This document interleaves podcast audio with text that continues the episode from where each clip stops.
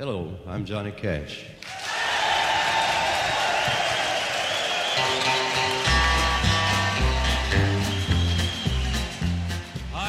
呃，这么说吧，就詹姆斯·古恩的套路，对我来说真的就像我有蜘蛛感应一样，就专门能感应他的套路，你知道吗？所以全剧哪个死哪个没死，我真的我猜得一清二楚。欢迎收听新的一集什么电台，我是孔老师。我是小宋老师今天很高兴跟大家再次见面了啊！啊，孔老师，你什么时候跟大家再次见面过？我我们就通过声音跟大家见面啊，哎这种这种声波的震荡啊，这种这种音频解码的这种碰撞啊，我们终于在一起了，这是一种声音之间的鼓掌啊！孔老师今天怎么这么骚啊？你要讲什么电影会让你变得这么骚？今天这讲电影是非常了不起，我们期盼已久啊，哦因为我们今年从今年的这个好莱坞电影事业我们看下来，我们都一直都以为今年的超清电影啊完蛋了，完蛋了！对完蛋了。然后我们看完这部电影之后，我们发现还可以再拯救一下哦，所以我们今天是来讲一下黑寡妇的，对吧？啊！嚯！我估计这期节目会比黑寡妇先出来，对对。哦然后，但是黑寡妇我们也看了啊，我们也做了啊，就哎等着吧。您说的是疫情开化之后，嗯最能够救世的一部、最振奋人心的一部超级英雄电影。对，明白了，上汽与十界传说。啊。这个电影呢，我们要不要讲呢？我现在都很害怕，我操！呃，我们今天讲什么？呃，今天我们讲这个《自杀小队二》啊，哦就 X 特遣队啊，然后这个也是詹姆斯·古恩导演的一个新版的这么一个自杀小队啊，没错叫 The Suicide Squad。哎啊，对，这个这个这个跟以前呢有多了一个冠词啊，哎，这个多了一个冠词孔老师明显英文没学好啊。呃，Suicide Squad 开头是 S，所以不读 Z 读 Z。啊，好，跳过这段愚蠢的事情。今天我们就请到了这个可以说 DC 重磅电影啊，但是错 DC 可能是超级英雄这个今年超级英雄电影里面的重磅电影，所以我们今天就要请到一个就是绝无仅有的一个阵容。哎，啊是。就他们这两个人呢，跟这个 DC 的母公司华纳有这个千丝万缕的关系。啊，哦所以我们请到了扎斯林新姐。啊，没有没有，我们请到的是华纳的总裁和总裁夫人。哦啊，对对，福我们利个头首先会 大家听这个声音有没有觉得很耳熟啊？又来了，又是 HBO，要上什么电台？要上什么电台？哎呀，让我们非常荣幸以浓烈的掌声啊，欢迎我们的这个华纳总裁与总裁夫人啊，B A 黑 Rock 啊，掌声欢迎，掌声鼓励来来来来来啊，大家好，大家好，大家好。嗨，Rocky，我到现在都不知道为这个梗到底怎么来的，我到现在都不知道，我是真的不知道。对呀、然后你、哎你不知道怎么来的，我更不知道，我又 就怎么 知道？笑死我了！没事没事，你们俩特别有夫妻 CP 感。呃，特特别好，特别好，我们就非常非常喜欢这样的组合啊。这个中，我们一直就说，当时请 BA 的时候，我们就说什么时候把 Rack 给给弄过来。是，主要就是我们俩扎黑跟 BA 一个扎斯林打太没有竞争感了，就是轻松碾压。对啊，你们被轻 B A 轻松碾压是吗？哎呦呦，这时候开始护肤了。没有没有，我被轻松碾压，是我是我。天哪，丢人！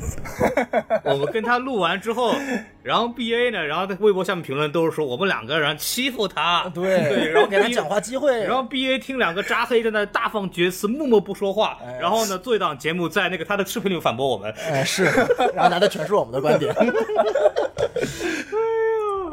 哎，反正今天今天请到两位非常高兴，恭喜两位嘉宾喜结连理，不是？呃，欢迎大家来到我们这个节目，正式的进入一下我们的正式话题啊。没问题这个打情骂俏的部分我们留到后面再说。啊、首先说给大家做一个那个新片的大概一个介绍，对吧？没错啊，，让我们这个 DC 万事通小宋老师给大家科普一下这个电影到底在干嘛啊？哎呀，这期有 BA 和 Rack 来了，怎么能称为 DC 万事通呢？呃对哎，叫叫 TC 意识通。啊，没听说过。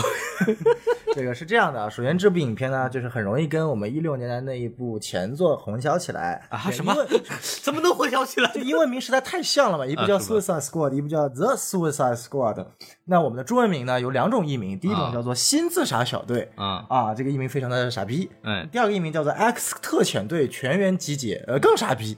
啊但是至于就反正我们在节目里就先称它为新自杀小队吧，听着比较顺口一点。嗯，就主要是自杀在国内过不了审，所以是吧然后，然后我们来看一下，它其实这部的成本大概在一点八五亿美元左右。哦啊、大概在 DCU 里面是属于成本说中期的啊、嗯有四部电影的成本是比它低的，一部是《猛禽小队》啊，这不查掉。这这也很正常啊，一部是《沙赞》啊，毕竟是这个小成本的电影。哎然后非常有意思是，神奇女侠的票呃的成本也是比它低的。嗯神奇女侠票房只有一点呃成本只有一点六亿。好的。然后另外自杀小队第一部啊票房呃成本也是比这一部要低的，比它低将近呃一百万，我记得是一点七五亿美元。但是人家赚钱了呀。哎，人家赚钱了啊！这个疫情期间嘛，你不能这个这么比较，对不对？那我们说到赚钱，其实呃，新自杀小队呢，算是开疫情之后开画的最好的二级片啊。当然，疫情之后也没上过他妈几部二级片。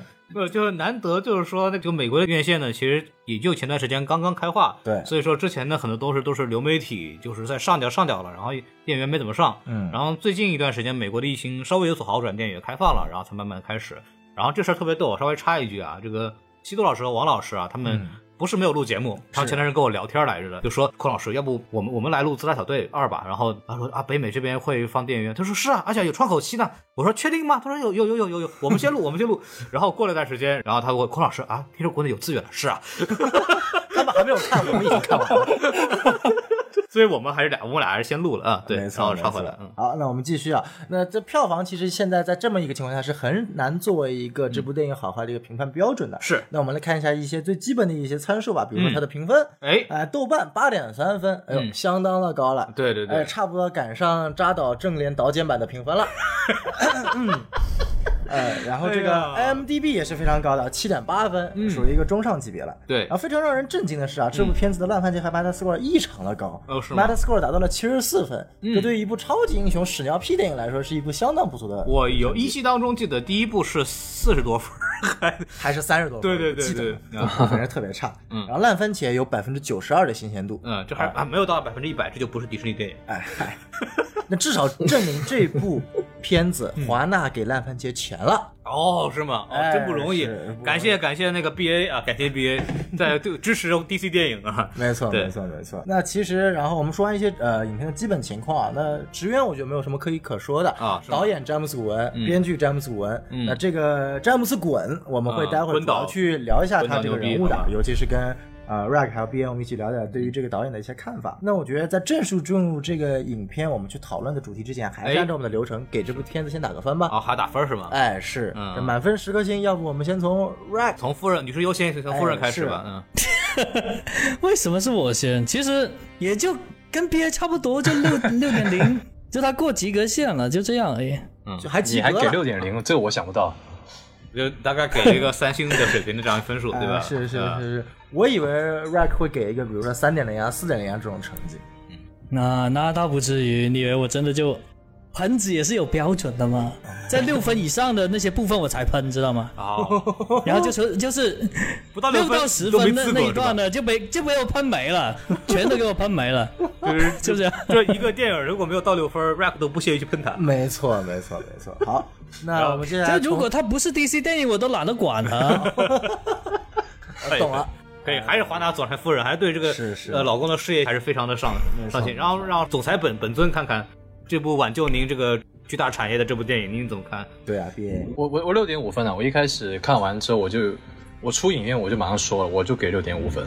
哦，你看，首先看看个关键词，出影院哦，你看看人家可以在电影院里看，是，你看我们俩只能看字幕，太卑微了。这确实没有，这个这个其实没有什么优越感，但是我的意思就是。我是看了大荧幕的嘛，毕竟我觉得我的感受会比在小荧幕上看会比较身临其境一点嘛，更准确、更加真实一些，是不是？对对对，嗯，我同意，我同意，嗯，对我我躺在床上用一个平板看的，然后就很 就没有那么震撼。我 本来说想拿到电视去放，我又懒得看，知道吗？对。就我我稍微还好一点啊，我还知道连着这个我电脑的这个显示屏看的，我也是，然后还还还放了这个蓝牙音响，就稍微感感官好一点，试图复刻自己正在影院看这部电影。嗯，那我的一个感官呢，我如果是十颗满颗的话，我正常情况下可以打到七点五颗星，七点五分，呃，其实可以打到八颗八分的，但是零点五分扣在不是在大荧幕上看。哦。其实我还是比较喜欢滚导这个导演的，然后这部电影我也是相对来说是比较喜欢的，应该可以算是啊我在 DCU 里面相对来说比较喜欢的一部作品吧。是吗？然后呃，具体可以到时候优缺点到时候再聊嘛。嗯，我们听到孔老师的打分啊，我是这样，我我是像宋老师是什么连着显示器看对吧？是，我是把电脑埋在被子里看的，为了营造营造这种大荧幕牛逼啊，还有自带回响是吧？看看就是自带这种。你确定你看的是电影？我出来以后，我气儿都喘不过来。开玩笑啊，开玩笑。这个看完以后，其实我跟小宋老师的分数比较接近啊啊，我打个七点五分。哎，对对对，就是这是同样不叫接近。你他妈语文怎么学的？后面还有还有很多小数点我把它省略了。哎，对，四舍五入才七点五分啊。对，对我可能大概是七点四点六三，大概左右差不多吧。啊，对，然后然后是这个样子，就是我觉得这部电影其实。呃，首先还是比较耳目一新的，嗯，但是你又想到他是詹姆斯·古恩的电影，你又觉得也就那样，对，他他是有这种感受，所以说我觉得这个电影我总体来说我是满意的，但是也没有到我觉得哦，我又对超级英雄电影产生兴趣了，或者我觉得他有又有什么新的希望，我倒也没有，没错，所以大概是这样一个成绩。他的呃，因为二级电影的尺度问题，会它的尺度的优势会超过他在剧作上下的功夫，我是这么感觉。嗯，对对，我大概我就说到这儿，我就说到这儿，可以可以。那我们接下来，首先，因为大家其实评比比分看下来的话，Rack 和 BA 这对夫妻给的分数是相对来说比较低的。是是是。然后我和孔老师这对夫妻可能，哎，不是没听说过。我跟孔老师这对搭档，夫夫夫夫夫夫夫夫，这个“夫夫”这个词属于敏感词，不要太。哎，可以这样吧，这样两位扎斯林给的评分是比较低的，两位扎黑给的评分是比较高了。哎，行了吧？你们非非要逼我，这就开始了吗？哎呦天哪！嗯，然后那我觉得就是我们统一一下吧，就首先咱们先从缺点开始，因为毕竟我们说七点五分也不是一个说一个特别高的成绩，是这部电影肯定还是有很多在我们看来比较有问题的地方。现在就要聊缺点吗？我觉得还先优点还优点还想得起来吗？到时候先从缺点聊起来您说说。对，那 B A Rag 你们谁想先说说你们觉得这部电影你们觉得比较不好的地方或者不舒服的地方？呃，B A 记得是缺点啊，缺点啊，B A 先，B A 先。缺点啊，你别他妈跟我说你没缺点。有有有有有缺点，我我其实非常同意刚才孔老师说那个，因为是二级，所以在怎么说呢，视觉上会掩盖掉一些不足吧。因为它二级真的开的很大，也没有什么导演也没有太多的很大呃 阻力，所以就你你想怎么拍你就怎么拍。你你喜欢暴雪将，或者是你希望这个人去死，那他就马上去死，甚至你都不知道下一个人会死的是谁。老实说，瑞克死我是真的没有想到的。所以，呃，血腥这一点其实，而且马力全开的血腥，这个肯定是，呃，一个优点的。但是这个也是一个非常大的缺点，因为如果抛开血腥的话，还剩下什么？是不是还剩下什么？我认为里面最具有代表性的一个人物是鲨鱼王，他就是一个证据。你想想看，就是因为这部电影是二级，所以才有鲨鱼王这个角色。鲨鱼王他是他就是负责用他的血盆大口去去咬各种吃嘛，对不对？实际上他是没有任何作用的，一点用都没有。完全是一点用都没有的，也也也没有什么台词，也没有任何的剧情推动。如果不是二级的话，这个角色基本上就就没有了。然后其他的人物的塑造，除了艾尔巴这个血腥运动还可以，我只能说还可以之外，其他角色都是非常空洞的，相当的空洞。因为总结就是，哦，我想我爸爸了，或者是我我讨厌我妈妈，然后我要杀人。然后就是我要吃人，还有别的吗？其实没有了，是不是？然后那还有一个哈利奎恩，确实哈利奎恩在这一部的动作还不错，毕竟有那个猛禽小队当对比，那确确实不错。但是看完电影的时候，你再仔细想想他到底讲了什么？他又讲一个有用的，他又讲任何一句有用台词吗？你根本记不住他到底说了什么，这都是废话。其实这也是这个片，其实它的这个这种类型就是这样子，就是要讲一堆废话，就像死侍一样。就是要不停的爆头，不停的要要要砍，然后再讲一些没有没有任何用的用没有任何用的废话，在在里面差不多这个整个电影看下来就会非常空洞，也不会有二刷的欲望吧。反正看完就就这样子，但是还是超出了我的意料，因为我以为它跟《猛禽小队》是一样的，嗯，这是我看到最明显的缺点。Right 呢？就瑞克那里死，其实我是詹姆斯古恩这个人，他拍的电影对我来说是有生理反应的，知道吗？就非常讨厌，因为他真的套路到了一定程度，他特别特别套路，知道吗？他一他没撅屁股，我都知道他要怎么撅屁股，然后拉什么屎，就就这么说。你们知就瑞克的死吗？你们觉得很意外是吗？其实我就不在乎瑞克，然后但他死之前什么呢？就是他拿那个什么东西压着和平使者，对不对？啊哈！就和平使者在他身下被他压着，这个剧场就每一次打架的时候都有这种场面。然后呢，就肯定是被压着的人用手拉到什么东西，然后一巴掌过去，对吧？正常来说是敲他头的，但是是自杀小队，所以就我就他们一开打，我就知道会就会那样，然后就结局就因为和平使者是肯定有有一部衍生剧的。知道吧？然后所以瑞哥肯定要挂，就这样。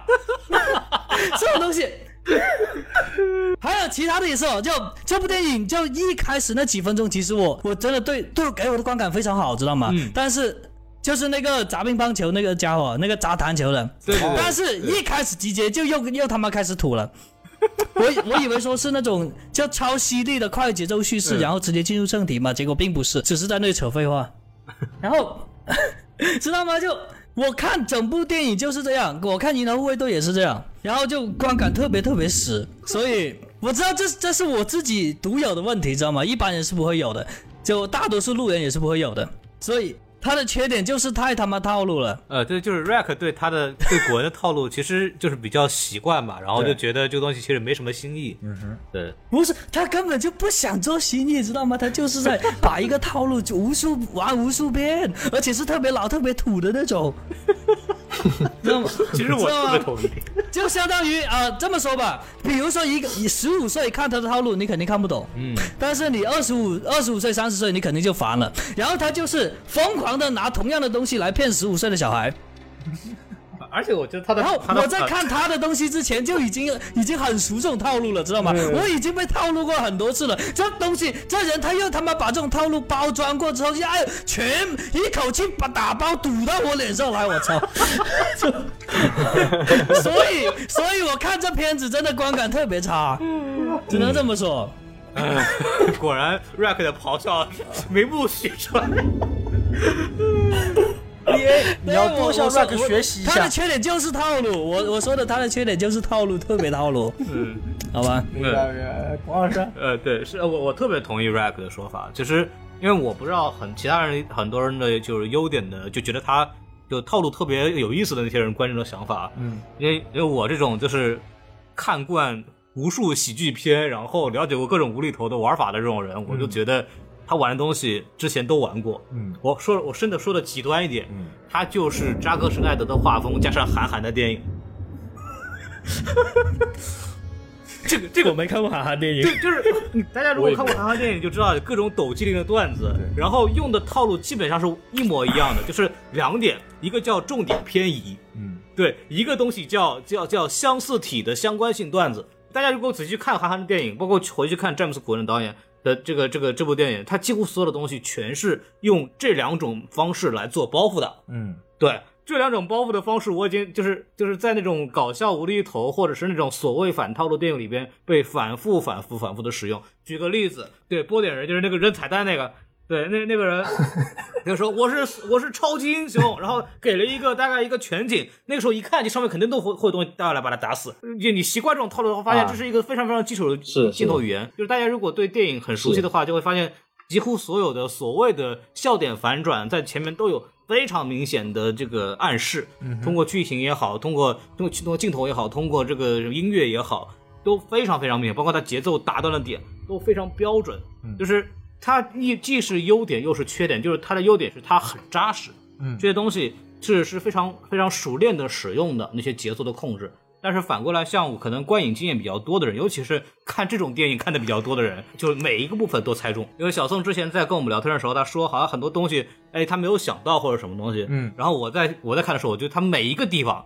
每一个地方都知道啊，这个地方要来一下吧？哎，这个哎，我等你，哎哎，什么时候来？咔，来一下，都是这种感觉。所以，所以我就被就笑的地方就非常非常少，大部分东西我都能看到。所以说，对我来说，它的这个观感就没有那么的惊喜，这是我觉得它这个缺点最大的一个问题。然后，小宋老师吧，其实对于我来说，这部影片最大的缺点怎么说？也不呃，就是它没有缺点。小宋要你那么喜欢？不，我是喜欢。我有必要提醒你，这个电影是扎克施奈德监制的。不不，呃，监制的意思只是他投钱，没有任何 creative 的付出，所以这部电影来说，对于我来说，扎克施奈德在与不在无所谓。嗯。但是这部电影一样是有问题的。哎，比如说最基本的问题就是它的整个故事还是相对来说比较平淡的。对对对。它其实并没有相对来说比较的反转，以以及它也面对了大部分超级英雄电影都会遇到的一个问题，嗯，甚至大部分的漫威超级英雄电影都会遇到的问题，就是第三段整体拉垮。哎，就是第三段当这个海星从 Yodenheim 这个地方砰爆出来了之后，这个剧作就开始套路，或者说剧作就开始平庸平拉垮了。就我个人觉得，它跟比如说它跟神奇女侠的第三段，它跟沙赞的第三段都有同样的毛病。就是我在看完了相对来说我个人认为非常精彩的第一集、第一幕、第二幕之后，第三幕的拉垮会非常影响我的一个对于这个影片的最后的一个评价。嗯，所以我觉得你觉得打海星那段不够精彩是吗？呃，其实就是这种问题啊，就是这种问题，它关键在于没有一个好的反派。嗯，对。派大星不够是吧？派大星还是不行。对，但我可能会有不一样就我其实觉得派大星对于这部电影来说是一个非常适合的反派。这个我一会儿会讲，因为这部电影其实本质上它是有一个潜在的一个主题的。哦，大家都说扎克施奈德电影有隐喻，在我看来，扎克施奈德的没有电电影没有隐喻，这部电影是有隐喻的。电影其实有很多的，是有非常多的隐喻的。他为什么会选用 Star the Conqueror？是有个非常非常，呃，这个到时候我们会去细讲。但是有隐喻不代表他表现的好，他在。征服者心魔这个反派的呈现上，我觉得是非常糟糕的。嗯，就可能除了这个心魔说的最后一句话之外，他前面的整体呈现就是一个哎无脑的大开。有没有感觉那段心魔他本来要说的时候，我以为他会说的更长一点，嗯让我想起了《银翼杀手》里边那个 那个机器人。我觉得他明显是有。我曾经在猎户星座上看到，是不是开始聊？对，这他明显是有有。就是其实除了那个海星嘛，这个这部片子其实最有看点的反派应该是阿曼达沃勒。对的，那是真的大反派。嗯，对，那是真的反派。对，阿曼达本来就是个反派人物，他在自杀小队里面。嗯哼。然后，但是他没有作妖，知道吗？没有说像揪着血腥运动，然后一直盯着他，一直就准就准备呃。把他把他逼得很紧，然后准备按按钮，然后让血腥运动或和其他成员要跟阿曼达智斗，这这方面根本就不存在。然后还有最后的最后那一段，他妈的，就阿曼达居然发神经了，在那里瞎逼逼，然后被这个手下敲 敲脑壳，这真的，我我还以为就我觉得这个就就跟就跟蝙蝠侠被风暴人敲了一个脑袋，知道吗？就这种感觉。摆套路挺有意思的，我就这个我倒是没有想到。就是我，这个我想到了，就在那个阿曼达在一开始跟他急的时候，我就知道了，肯定肯定就是一个英雄套路，没有，就是啊，大反派终于要发飙了，终于要杀了所有人，然后呢，然后呢，啊，他身边正义的小伙伴，哐，这种这种的，我我我刚我当时最最最土的套路就是这一套，结果还真的他就用这一套，没有，我当时想的是，我当时因为。呃，我我当时想的是啥？我就我当时能想到，就是说肯定有人会阻止他，但我没有想到是用这种方式阻止，嘣一击把他击晕了。这个还蛮逗的，我当时觉得。嗯，没错。我我是觉得，不过不过是蠢的把你把你逗到了，对吧？不是说意外惊喜。反正挺挺中二，挺好玩的，我觉得。这这部影片，我觉得就是詹姆斯古恩啊，我们还是先先聊先聊缺点吧，继续缺点。嗯，就是我觉得，就包括阿曼达·沃勒这个演员 Viola Davis，我一直觉得就是他是 DCU 目前演到现在演的，就是演技发挥的最好的一个演员，真的是。但是就像刚刚 Rex 说的，这个阿姆兰·沃勒，因为中间他设置一大段情节是直接无线电 com。断电，嗯，就给你设置了一个让你阿布纳沃勒直接下线的一个这样的一个功效，在我看来就是有点 cheap 了，就是这个这个这个这个这个设置的这个剧情明显是就非常的简单，对，过于简单，就过于嗯明显了，对。然后其实就所有的问题最后都暴露在第三段，就是包括呃些许的人物塑造空洞，就是我觉得有些人物塑造非常好，有些人物塑造相对来说比较空洞一点，包括整体大反派的一种感觉。大问题，这个就整体，他最后可能遇到的问题都出现在第三段的一个呃结尾上，包括其实这个结尾相对来说，我是觉得比较比较比较比较比较平淡的。这个我们我我们后续说，可能跟《银河护卫队》这种非常明显的开头和结尾的一种照应和一种 emotion 情感的关联相比，这部电影它有个非常好的开头，一个非常具有隐喻性的开头，和结尾一个相对来说非常平淡甚至没有任何意义的结尾。这个可能我们到时候会觉得它跟那个之前讲的东西是不一样的，它前后的。开头结尾，两位还有什么要补充的缺点吗？我相信 Rock 应该有很多缺点要说。哇，缺点就中间那个杀反抗军那里，就那那一段真的，你说它是隐喻的话，它我真的看不出有什么隐喻，就是就让我特别讨厌那一段。哪一段？就是和平使者和那个啊那个谁那个血腥运动。一起一起去杀反抗军救瑞克那里。我说的隐喻不是那一段，但是那一段我觉得整体打斗的呈现还是非常好的。对对对对对，没有整体打斗太蠢了，好吧？就这帮人他们在潜入，然后又咔嚓又开枪又啪啪啪，就声音闹得那么响，结果就是一群反抗军就跟 跟那种什么跟那种阿卡姆呃阿卡姆系列还有那个刺客信条系列的那种傻逼 AI 一样，就故意装作 就就完全发现不了嘛。发生什么了？就就是在里面。就你让星爵到他们面前跳舞，他们都发现不了；放个放个喇叭，他们都看不到。就这样，这太降智了。然后呢，他到那个见了那个反抗军首领之后，哦哦，不好意思，我把友军杀光了，嘿嘿。然后知道吗？然后反抗军首领。哦，你们能帮我？那十几个小弟没问题的，就就过了，这段就过了。这段如果你真的细看的话，非常操蛋的，非常操蛋。这段还是就感觉这帮人没有一个是没有人性的，就这帮人就你可以说什么就是 American 嘛，就就可以，嗯，就可以在外国随随便搞事，然后还能还能受到保护、受到尊重，这不就就把你友军都干光了，你还不管？你你一滴眼泪都没有，你你都没有跟他急，你你说你那首领掏把枪瞄他一下都好啊！我是带路的，对不对？你报点亲，为笑话服务的这种，我觉得这个你真的不能细想。有一些高级的反讽，我觉得这里头。呃，除此之外呢，Rag 还有什么特别想要吐槽的点吗？我怎么说呢？就哈利奎因，哈利奎因，哈利奎因，呃，在这部电影里面已经被他彻底美化了，知道吗？就是非常非常高强度美化，像是。就因为那个人杀小孩，然后哈利奎因杀了那个人嘛。就正常来说，哈利奎因他是会反对这种举动的，但是他不会说出来，知道吗？就遇到杀小孩的，他肯定也会不爽，然后就把他干掉。但是他不会明说出来啊，你这个杀小孩是坏人。但他会用一种比较委婉的方式，就是比如说我我就看你不顺眼，就把你弄死了。就就他可能是因为别人杀小孩，所以他干掉，但他不会明示出来。但在这部电影里面，哈利奎因就非常英雄。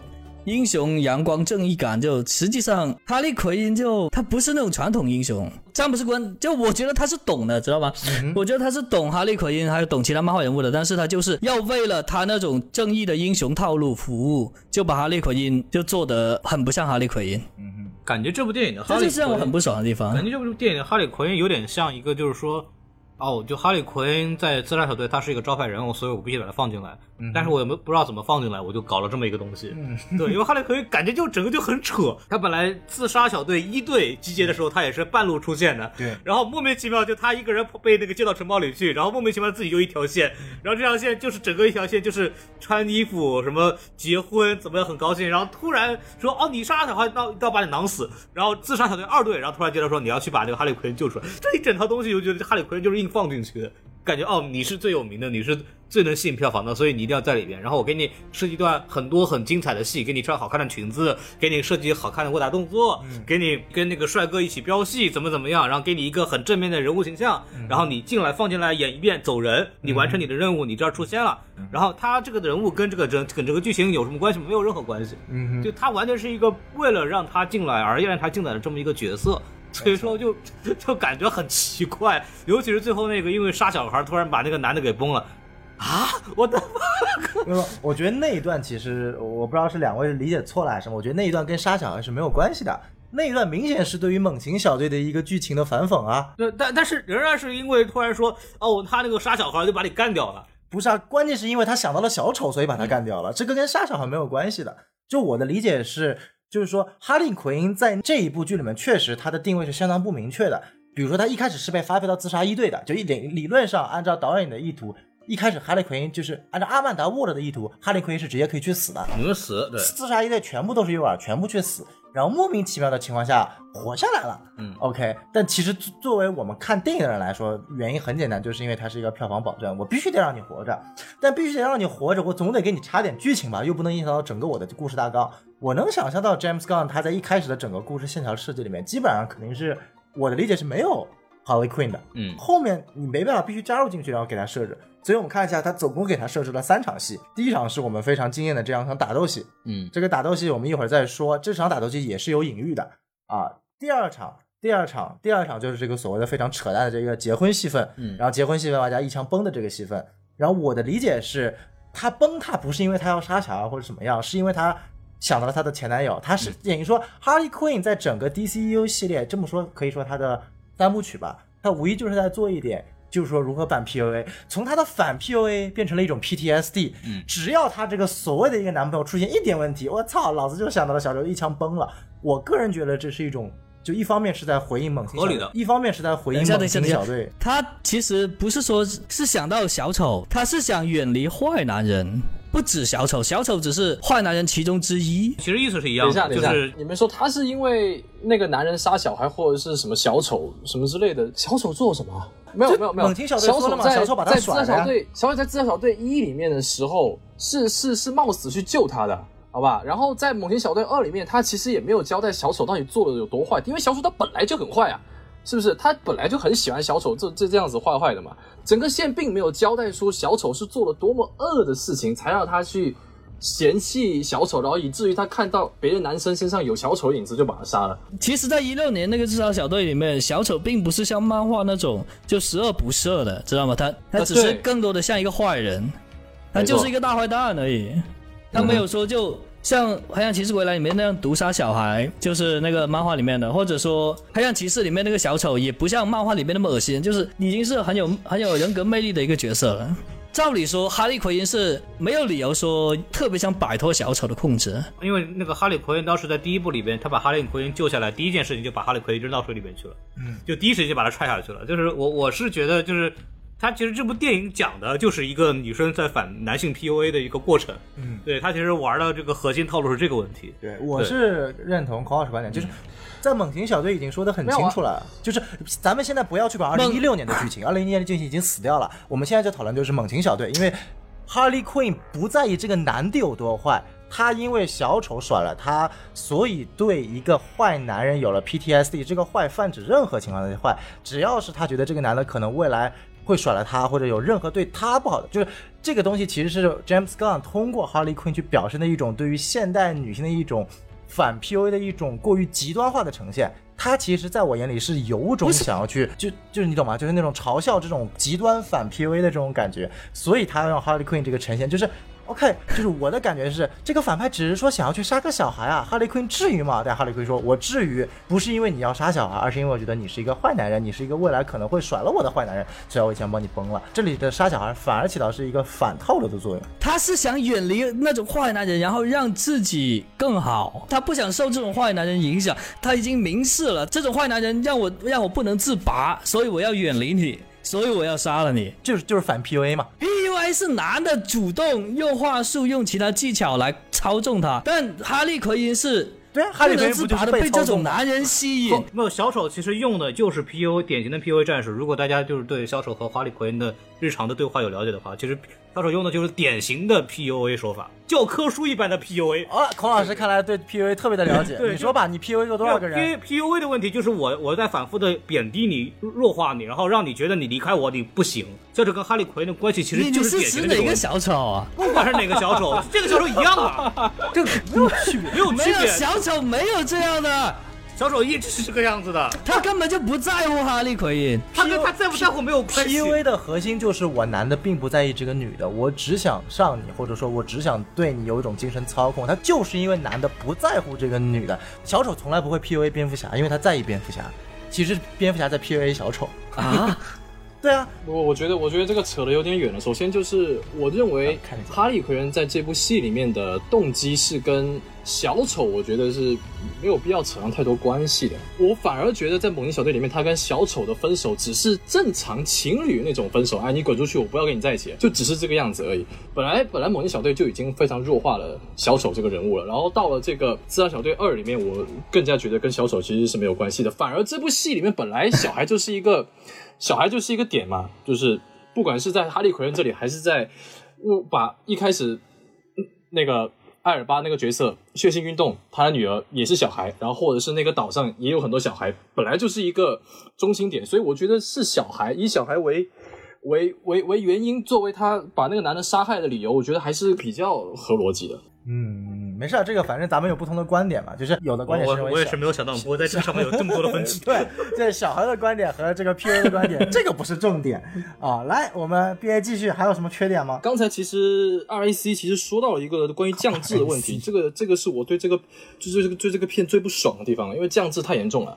因为我始终认为是反派成就英雄的，反现在有太多的超级英雄的电影，总是把那些反派降智到不行。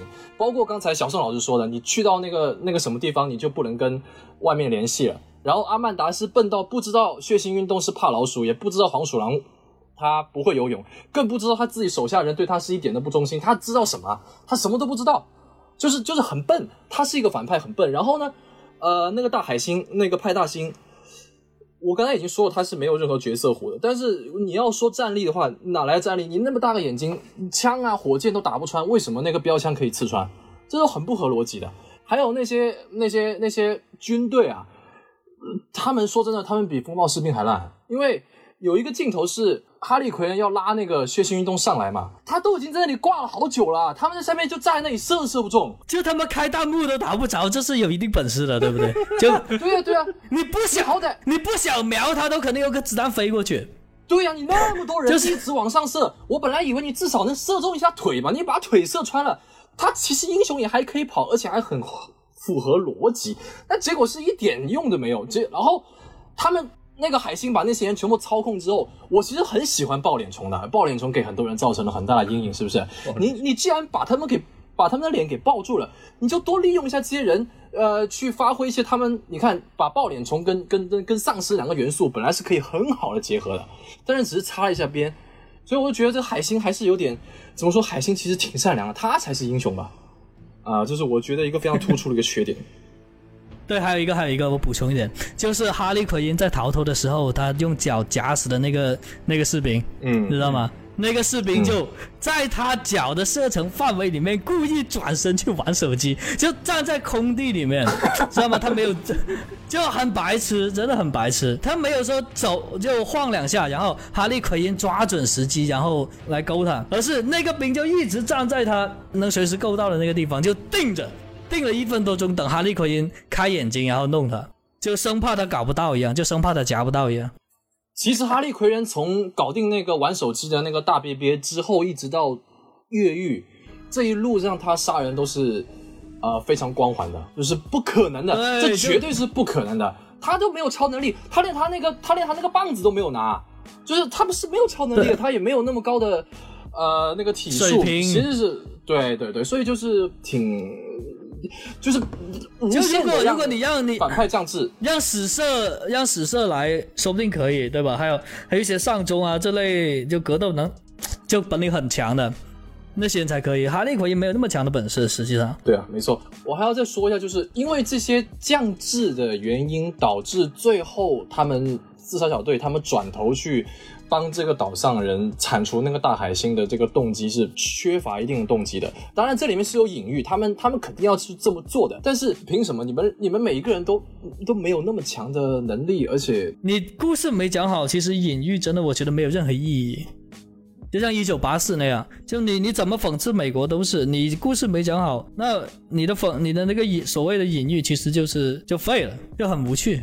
刚刚 B A 和 Rack 都聊了聊这个新自家小队的缺点啊，我觉得咱们缺点也差不多了。如果后续还有什么，我们可以在讨论的环节继续，因为我们后面有几个比较重点的讨论。那接下来我们还是说一说优点吧。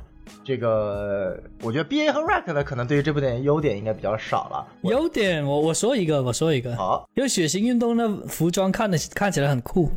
对，我也同意。哎，这个这个确实，但是他那个头盔撞一下墙就没了，所以那东西根本就不防弹。我也同意，我也同意。我超喜欢那个环节，我超喜欢。我觉得那个就是就这种电影的精髓就在这儿，就就是他就一定要。那不是塑料头盔吗？那个不，就实际上这种程度的冲击，头盔是应该坏的。他他的他的核心点就在这儿，你知道吗？就这种电影的核心点就在这儿。在那个片段，我都以为血腥运动会死。对，因为这种电影的目的就是会告诉你这是超级英雄电影，但其实又不是。对，他就不断的在玩这种，哎，你以为这是个超级英雄，不对，他是个臭傻逼，他一直在玩这种这种东西。我就感觉他是他是自己没设计好情节而已。没有，就是头盔，他就是这样玩。正常情况下，这种事情超级英雄光一个撞进来，应该是一点事儿没有的。嗯，就这是这这是常规套路。那么反套路就是，就因为一个正常人，他这种冲击情况下，他头盔就应该碎。嗯，他是这种玩法，这是一种这种电影的常见套路。好，接着。刚刚孔老师的这个说法，我可以延伸一点，就是我认为这个电影有一个说到优点嘛，它有很多其他的，可以说是近几年我看到的很多超级英雄电影都没有的一个特点吧，或者说就是好莱坞电影它本身应该做到的一个特点，就是应该会有个 high stake。什么叫 high stake 呢？就是它给人的这种整体上的一种压迫感是非常强的。就比如说，因为正常来说的话，好莱坞电影就是一群正派到了一个反派，然后反派要毁灭世界或者 whatever，反正做的一件让大家觉得特别严重的事情。但是大家都知道，其最后的结尾一定是正派胜。嗯。那么中间你如何塑造这样一个比较紧张的一个情节，让整体危险的格局变大，这是一个很关键的事情。那对于我这部电影来说的话，我不会 care，我知道海星肯定最后会输，他不会控制全世界，但是我真的会在意的一点就是说，这一群塑造的一些正派角色，哪一个到底什么时候会死，会不会死，这个是我让我觉得。呃，这部电影做的特别好的一点，就相比于说第一部刺杀小队，第一部刺杀小队从那个叫什么活结大王死了之后，我就知道后面的成员没有人会死了。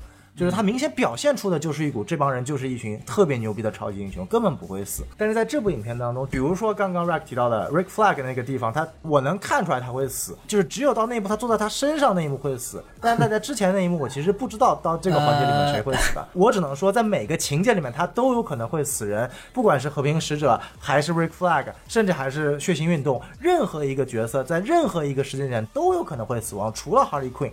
其实，那这个是我觉得看这部影片来说的话，我的第一个感觉。我我没有这种感觉，就这么说。因为一开始他杀那个回旋镖的时候，就回旋镖他并没有表现的很壮烈，就是莫名其妙的挂了嘛。从那一个开始，我我知道他是想表达就所有人都不安全，但实际上他没有表现出来，知道吗？很多时候血腥运动他一直都是。他没有任何冒险，然后其他人也是从来没有担心过有人会出事。没有，就就是其实包括血腥运动头盔碎的那一段，就是他往下掉的那一段。不会啊，其实那一段的从从那个弹幕扫射都没扫中开始，就知道他不会死了。弹幕扫射那一段肯定是 就你要知道，他是他是一个反套路。就你有没有发现，任何一个英雄死亡他都是非常的急促的。如果说他前面跟一个镜头是大家一群人在扫射他，那么他一定不会死。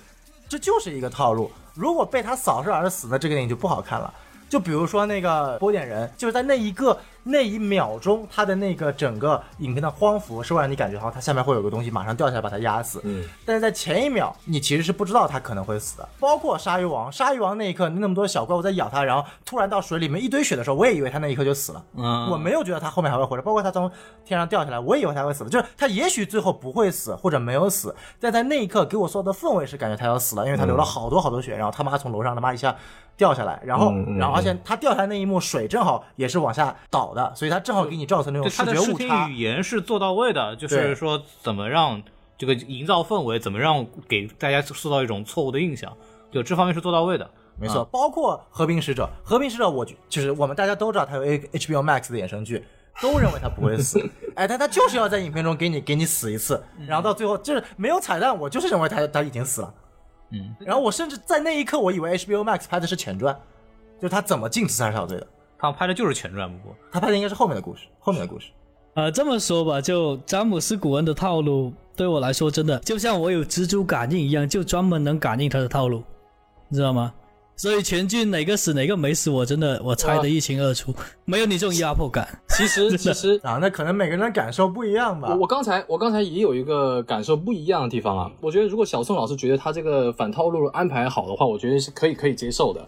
但是呢，因为包括你刚才说那个鲨鱼王那里，我是一开始就知道他是不会死的。为什么？我的理由非常简单，吉祥物是不会死的。真的，我不知道为什么，反正在我这里是这样子的，就是只要这个电影里面有一个非常明显的不会说话的，或者只会说一句话的娘娘或者。是 I'm good 这种角色一般都是不会死的，我我觉得啊，我觉得是这样子。我从来都没想过他可能出事。因素了，就是他的可信度是很低的，知道吗？他的就像你鲨鱼王被咬的那一段，鲨鱼王能力浮动真的太大了，可以说就是薛定谔的鱼皮，所以。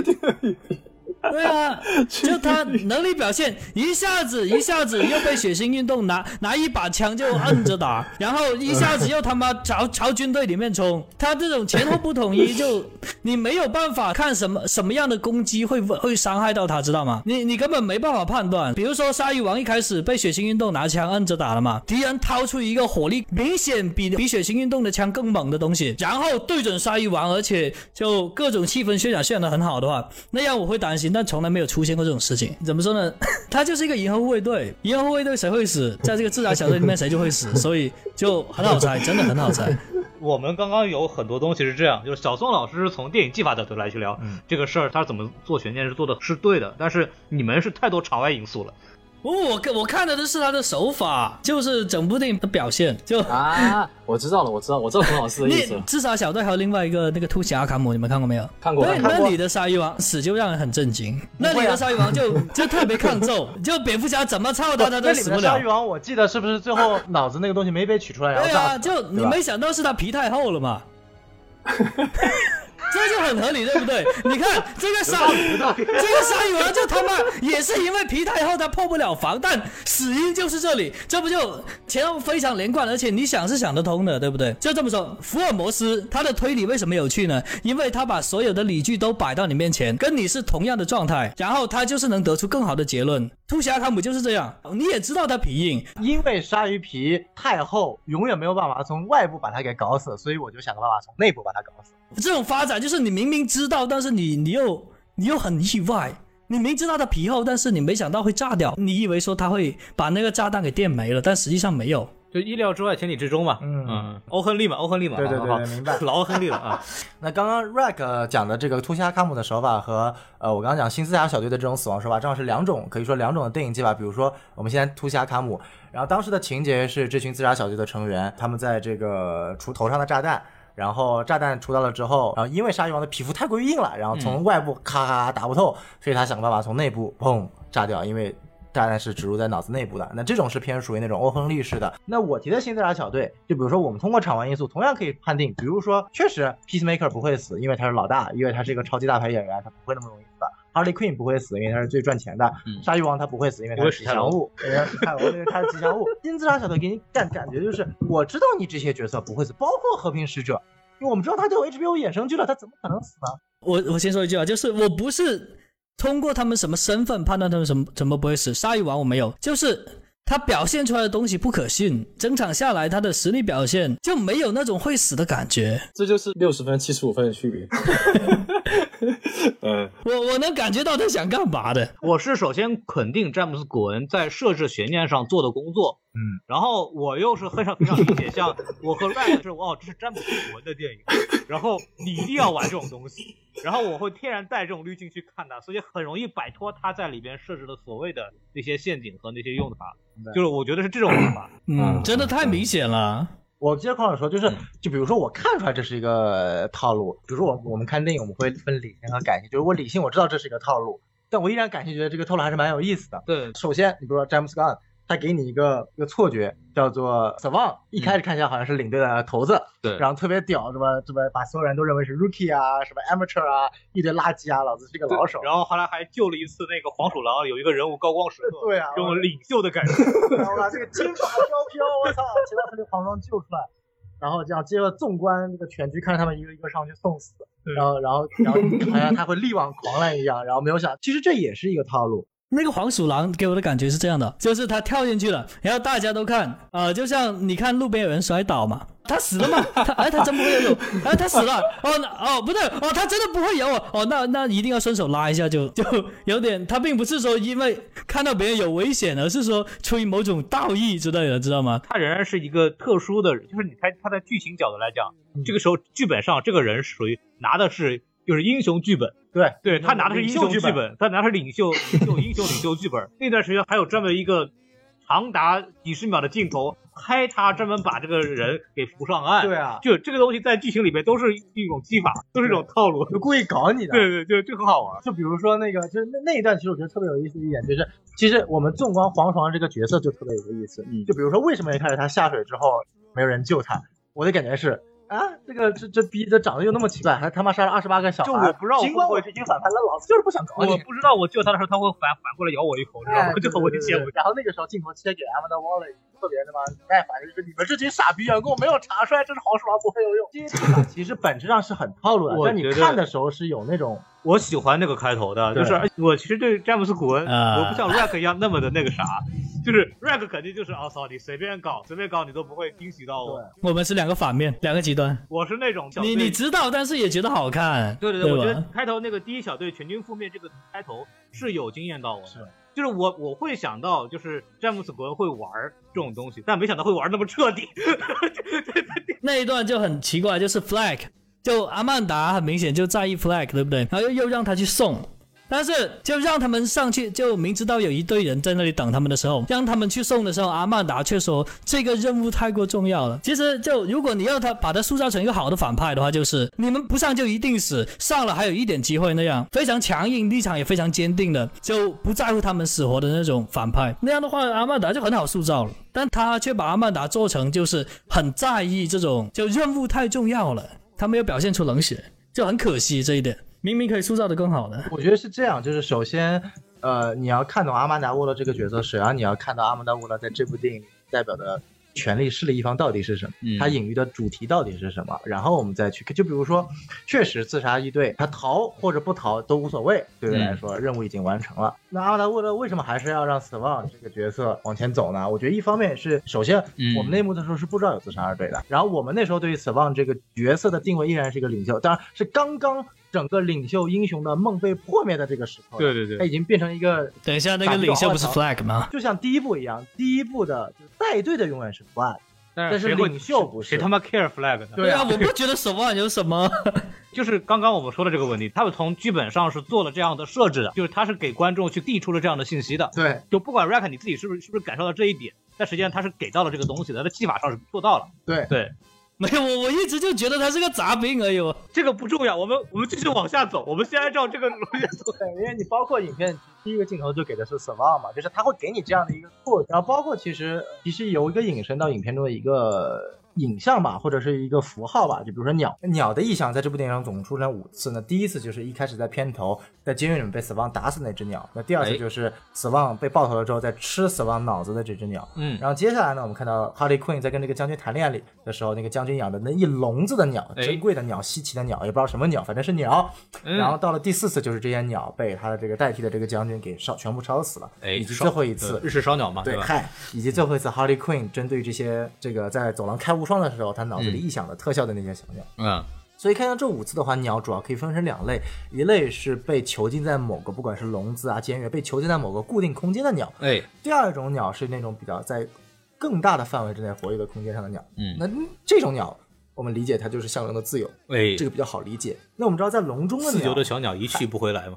就在笼中的鸟，我个人认为它是，就是它其实就象征着一种，不管是被实验性的动物啊，嗯，就比如说我们以前看那个诺兰的这个叫什么，呃，致命魔术里面的鸟全都是被用来牺牲的，就是它有一个代名词就是牺牲，它就是牺牲。那其实这个本身也是跟这个影片的一个。整体的一个逻辑就是，本身我们知道自杀小队这个东西为什么好看，它就是一帮犯罪被植入了炸弹之后，被一帮所谓的好的政府官员胁迫说你一定要去做某件事情。对，所以我们联想到当时死亡，死亡是本身它作为一开始一个把鸟杀了啊，它作为一个把在一个笼中控制这个物体杀的这样一个存在，看起来好像是一个解脱的领袖的高出一层的一个存在。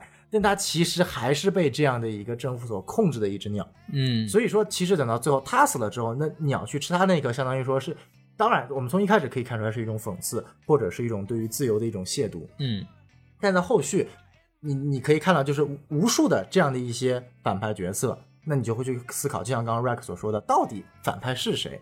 今天反派是我们这个 thinker 吗？这个思考者吗？肯定不是，对，反派是征服者心魔吗？不是，可能这一部他真正意义上的反派是就是海绵宝宝，嗨，就是 Amanda Waller。那 Amanda Waller 她具体塑造的一个形象，她也不是所谓的一个十恶不赦的罪人，她只是一个希望去运用这些罪犯去实行一个目的的这样一个不择手段的人。嗯，那你就会去考虑，像这部影片中，它其实本质上是没有一个所谓的高定位的反派的。嗯嗯嗯，这是他做到好的一点，也是他的做到不好的一点。阿曼达是。用坏人去做好事，实际上他应该是这个内核。我觉得反了，我觉得他是用好人做坏事。其实对啊，在电影里面就反了，因为自杀小队那群人没有一个是没有一个是坏人啊，都是英雄。自杀小队不都是坏人吗？哪来的英雄？对啊，但是他们表现起来没有一个坏的，都是一群充满正义感的、有英雄情节的。呃，这个可能 想拯救世界的英雄，你们不觉得吗？你们聊的东西阶段还不太一样。对，就是就你比如说我，我是跟第一部来做对比的。第一部的那群人全部是英雄。第一部他每个角色都是有一个人物高光，就比如说死亡射手，太英雄了好吗？你根本看不出来他，他除了是雇佣兵之外，他没有做过任何坏事。他爱着自己的女儿，他所有的事情是为了女儿而去做的。然后我们来看什么哈利奎因不用讲了，然后什么第一部的很多角色都是没有所谓的就是反派性的。我们不做横向对比，我们就做纵向对比。我们来第一部和第二部比，首先他们要去实行的一个目标是一个英雄目标，他们要去从这个 Midway City。解决 Enchantress 巫女这个大反派，对吧？他们首先实行的一个目标就是一个偏正向性的目标，嗯嗯。然后他们里面的每一个角色，他只是套上了一个罪犯的身份。你比如说死亡射手，我反正觉得死亡射手干过的唯一一件事情就是杀人赚钱嘛，就他的背景就是杀人赚钱，然后进监狱，然后在整个活动当中，你给他无数的英雄高光时刻，包括那一段一开始他拿着枪狂扁那群小兵的那一段升格镜头，就他的无数的。呃，镜头语言就告诉你，这就是一个英雄，包括他的人物背景也是，我很爱我的女儿，所以我一切是为我的女儿所做的。OK，那包括后面我们看到 Harley Quinn，包括小丑，小丑他看着也不像一个反派，他他妈就像个黑社会老大一样，也没体现出他所谓的反派性。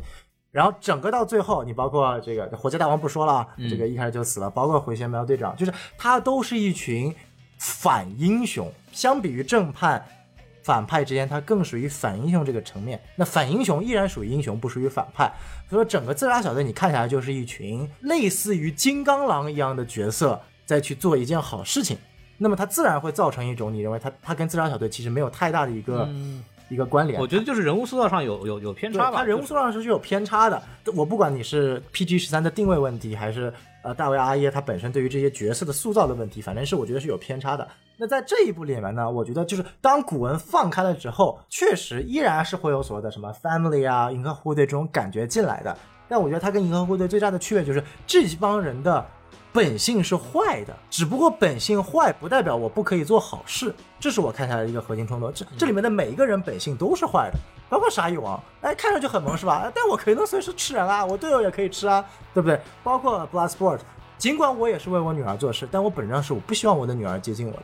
到影片最后，他也没有跟自己的女儿一个和解。他的初衷很简单，就是你他妈离我越远越好。我是爱你的，但是你离我越远越好。我也不想跟你有和解，因为我的上一辈的矛盾导致了我跟下一辈永远不可能有和解。他的逻辑就是小小朋友说我偷了东西啊，你偷个东西就被抓起来了，你垃圾，就就就你是你是傻逼吗？你偷个东西不是？尽管我们从本质上说，他做的一件行为还是偏英雄式的行为，但你能看到他的底色是有问题的。包括 Pocket Man，他就是一个怪胎，他就是一个他妈的怪到极致的人，但是他内心还想做超级英雄。所以说，当他说出那句 I'm fucking superhero 的时候，他的人物弧就已经结束了，他的人物弧已经完结了，所以他可以去死了。任何一个在这个角色中，在这个电影中人物弧光完结的角色，都该去死了。包括 Rick Flag。Rick Flag 在第一部当中，从一个被自杀小队所利用的这样的一个核心角色，到这部里面所谓的有了一个觉醒。那既然你已经觉醒了，意味着你的人物弧光完成了，你也就可以去死了。我跟你的 Rockfly 看法是不太一样，我觉得 Rockfly 就是完全就是一个。就是这部电影在搞的一个人，就是他从第一部到第二部就是这种电影在搞的一个人，就是就是你是美典型美国白左，然后我我的看法是他其实没有所谓的人物弧光。啊，对，可以这么说，他他是一个工具人，他是一个工象征，对，他是在象征就是你这个美国白左，你他妈就在这部电影里面是没有好结果的，对 你你相比起来就是 Peacemaker 啊，对，这个典型的另另另一个极端。右派嘛，右派典型的右派，所以我觉得就。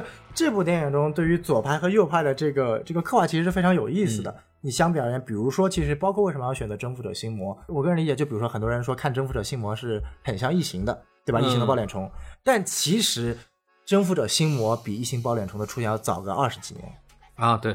异形是七零年的电影啊，七几年的电影啊，征服者心魔是六零年出现的。嗯，他是那个最早正义联盟集结的漫画里边的第一个反派，Silver Age 白银时期第一个正义联盟面对的反派。对，他所象征的无非就是对于那种集体主义恐惧嘛。对，这个太太明显了。就我第一次看这部电影遇到这个反派，第一反应就是他为什么这群角色，就比如说这个抱脸虫抓到这群人之后，这群人不像丧尸一样运动的特别快，或者就感觉这群人是一群。就只是被控制，但是不是那种像丧尸一样行动力特别强的。因为刚刚我们在讨论缺点的时候，B 也有说到，说感觉这群人应该攻击力再强点，或者再有压迫一点。但是我反而觉得这个地方把它显示出这群人好像就只是一群所谓的行尸走肉的感觉，是导演刻意的。因为就明显可以联想到这部电影对于海星的这个意向是可以去追溯到麦卡锡时期的有一部著名的科幻片叫做《天外魔花》（Invaders from the Body Snatchers）。当年这部电影是在麦卡锡时期上映的，明显影射的就是对于那种共产主义的极度的恐惧和厌恶。解释一下，麦卡锡主义是美国一个是应该是六十年代吧？对，那个时候当然也跟当时我国的环境有一定关系啊。就是说，整体总体来说是反华，并且是反反共的，这是当时美国的一种错误的思潮。对，然后也对美国造成了很多很坏的影响。对他们当时怀疑每个人都是共产主义者。对他们当时怀疑每个人都是间谍，也造成了很大的这种负面影响的。就是当年是有这么一个特殊时期，这当时是有一个参议员叫麦卡锡他提出来的，没错，这个东西。对，然后这部影片最鸡贼的地方就是看起来是一帮资本主义带着一帮特别牛逼的人去攻击所谓的共产主义，最后打的反派也是共产主义。那为什么这群人看起来就是呃特别行尸走肉，没有攻击性的？因为就他们错误的认为被共产主义所俘获的这帮人就像行尸走肉一样的，只会听命令，但其实每个个体都是很垃圾的。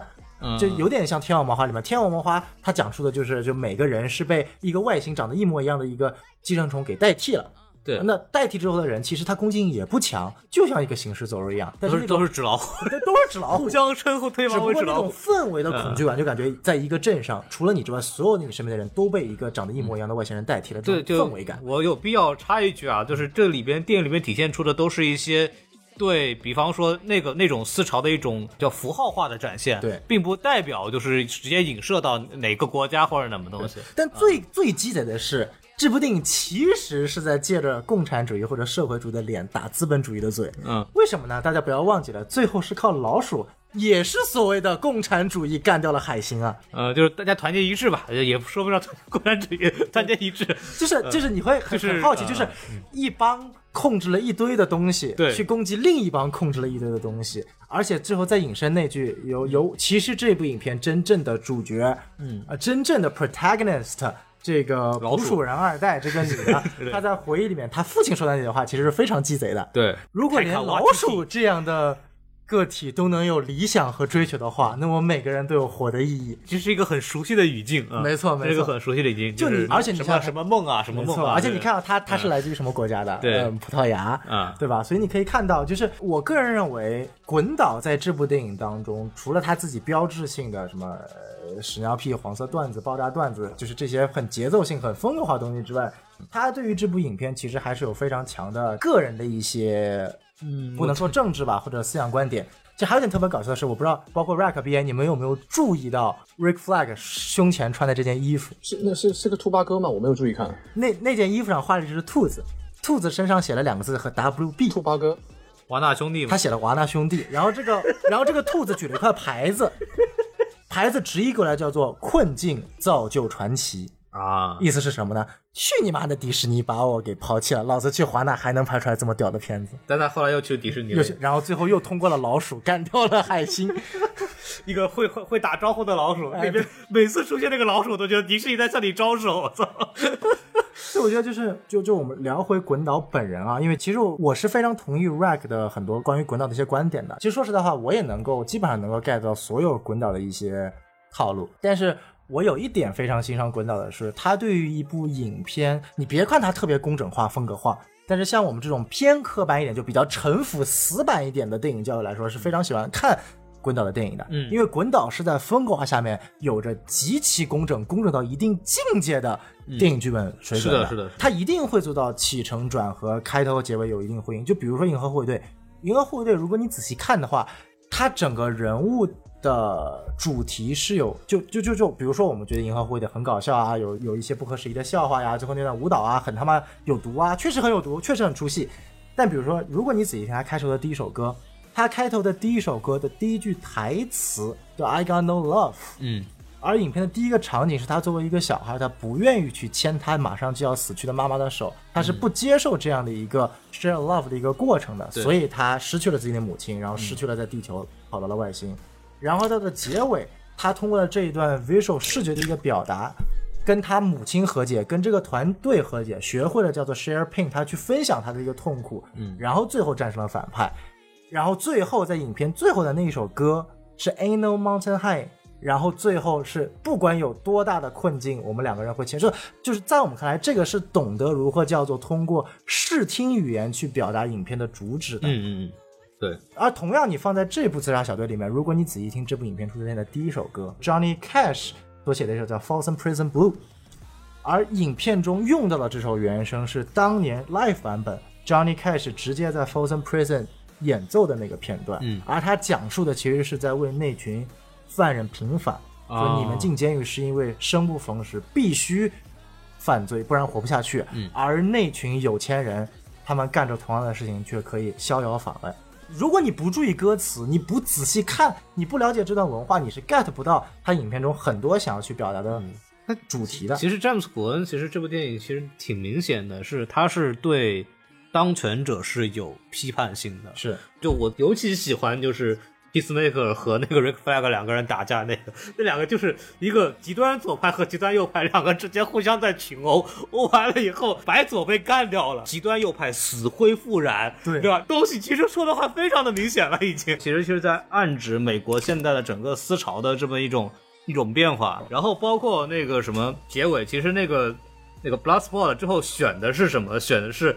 我保留这个东西，但我也不揭露出来，这是特别美国。对，这都特别美国，就是啊，这个也是我对这部片、这个电影最不满的两个点中的其中一个。嗯，因为刚才孔老师已经提到了，我本来想后面说的，因为刚才两个人，一个一个是 Flag，一个是和平使者，他们两个人站在两个面，美国的两个面，两个打，然后打完之后，结果却是一个非常折中的一个办法，就是你到底还是为了自己那。自己的小命，对不对？而放弃了把真相公布于众。嗯，我看豆瓣上面很多人评论说，哇，这个电影多么的批判美国，哇，滚导他好牛逼啊！但是你看结果，他有批判到吗？其实我觉得他最后是想要表达，呃，真相其实并不重要，是人命重要吗？我我是有点有点懵逼啊，这是一点。还有一还有一点，还有一点，还有一点就是我们刚才一直在提关于小孩这个点嘛，是不是？其实不管是呃，影片中出现的呃那个岛上的小孩，还是呃他们几个人在进行文戏的时候，不管是血腥运动，他有孩子；和平使者，他跟血腥运动一样，都是从小被训练出来的，他也是个小孩过，他也也强调过这个。然后捕鼠人就更加不用说了，波点人他的童年也很惨，被被自己妈妈改造。所以其实孩子这个是一个非常重要的一个点，但是我非常不理解的是结局，本来已经处理的非常好了。为什么最后那个杀了二十七个小孩的黄鼠狼又复活了？嗯，这就是就是其实我我如果说你要去黑滚岛的话，我完全可以再把他的那个哎那东西再拿出来说，是不是？我我我我也发现有一些博主也说哦呃，滚岛在这个电影里面好像是有一点忏悔的意思，就是好像对之前的呃丑闻风波。呃，做了一个对自己的警示，说，我我我其实是很喜欢小孩的，我认为小孩是人性之光，是是充满希望的，很好。可是为什么最后黄鼠狼活了？因为这个这个为什么黄鼠狼还活着？因为他们已经强调他是杀了二十七个小孩了，但是但是结结果该死都死了。不该死了也死，但是他却留下了，所以这是我对这个电影的结局非常不满的两个点。就说了，你们你们说的这么多隐喻啊，什么前后呼应啊，那些细节，但其实那些东西已经已经被他很多其他不相关的东西给毁了，知道吗？觉得吗？就是杀反抗军那一段，其实那一整段的表现，如果你说是表现不好吧，就是没做好。那如果你把这一段联系到你们想的那些什么白左什么乱七八糟的。然后这些都不成立了，实际上它没有连贯性，它是可能说你一从一开头的点，开头结尾可以连起来，但中间的过程连不起来。我我其实跟你的跟你们的想法完全不一样的是，我觉得恰恰就就是这个东西把他们连起来了，因为他们的想表达的东西就是就这帮人他妈就是坏人。这帮人连上 Amanda w a r 都是坏人，没错，这也是我刚刚前面想要去表达的。这部电影的结尾其实就是告诉我们詹姆斯·古恩他在干什么，他在他在阴阳怪气。对，这个东西闹到后来，他的解决方式就是我有你的证据，我不发出来，我还是为了 big scale，就为了我为了大局，我不说，世界还是保持了现在这个状态。他其实就在讽刺的就是这个东西。这个自杀小队的结尾就是一个标准的我们世界正在发生的事情。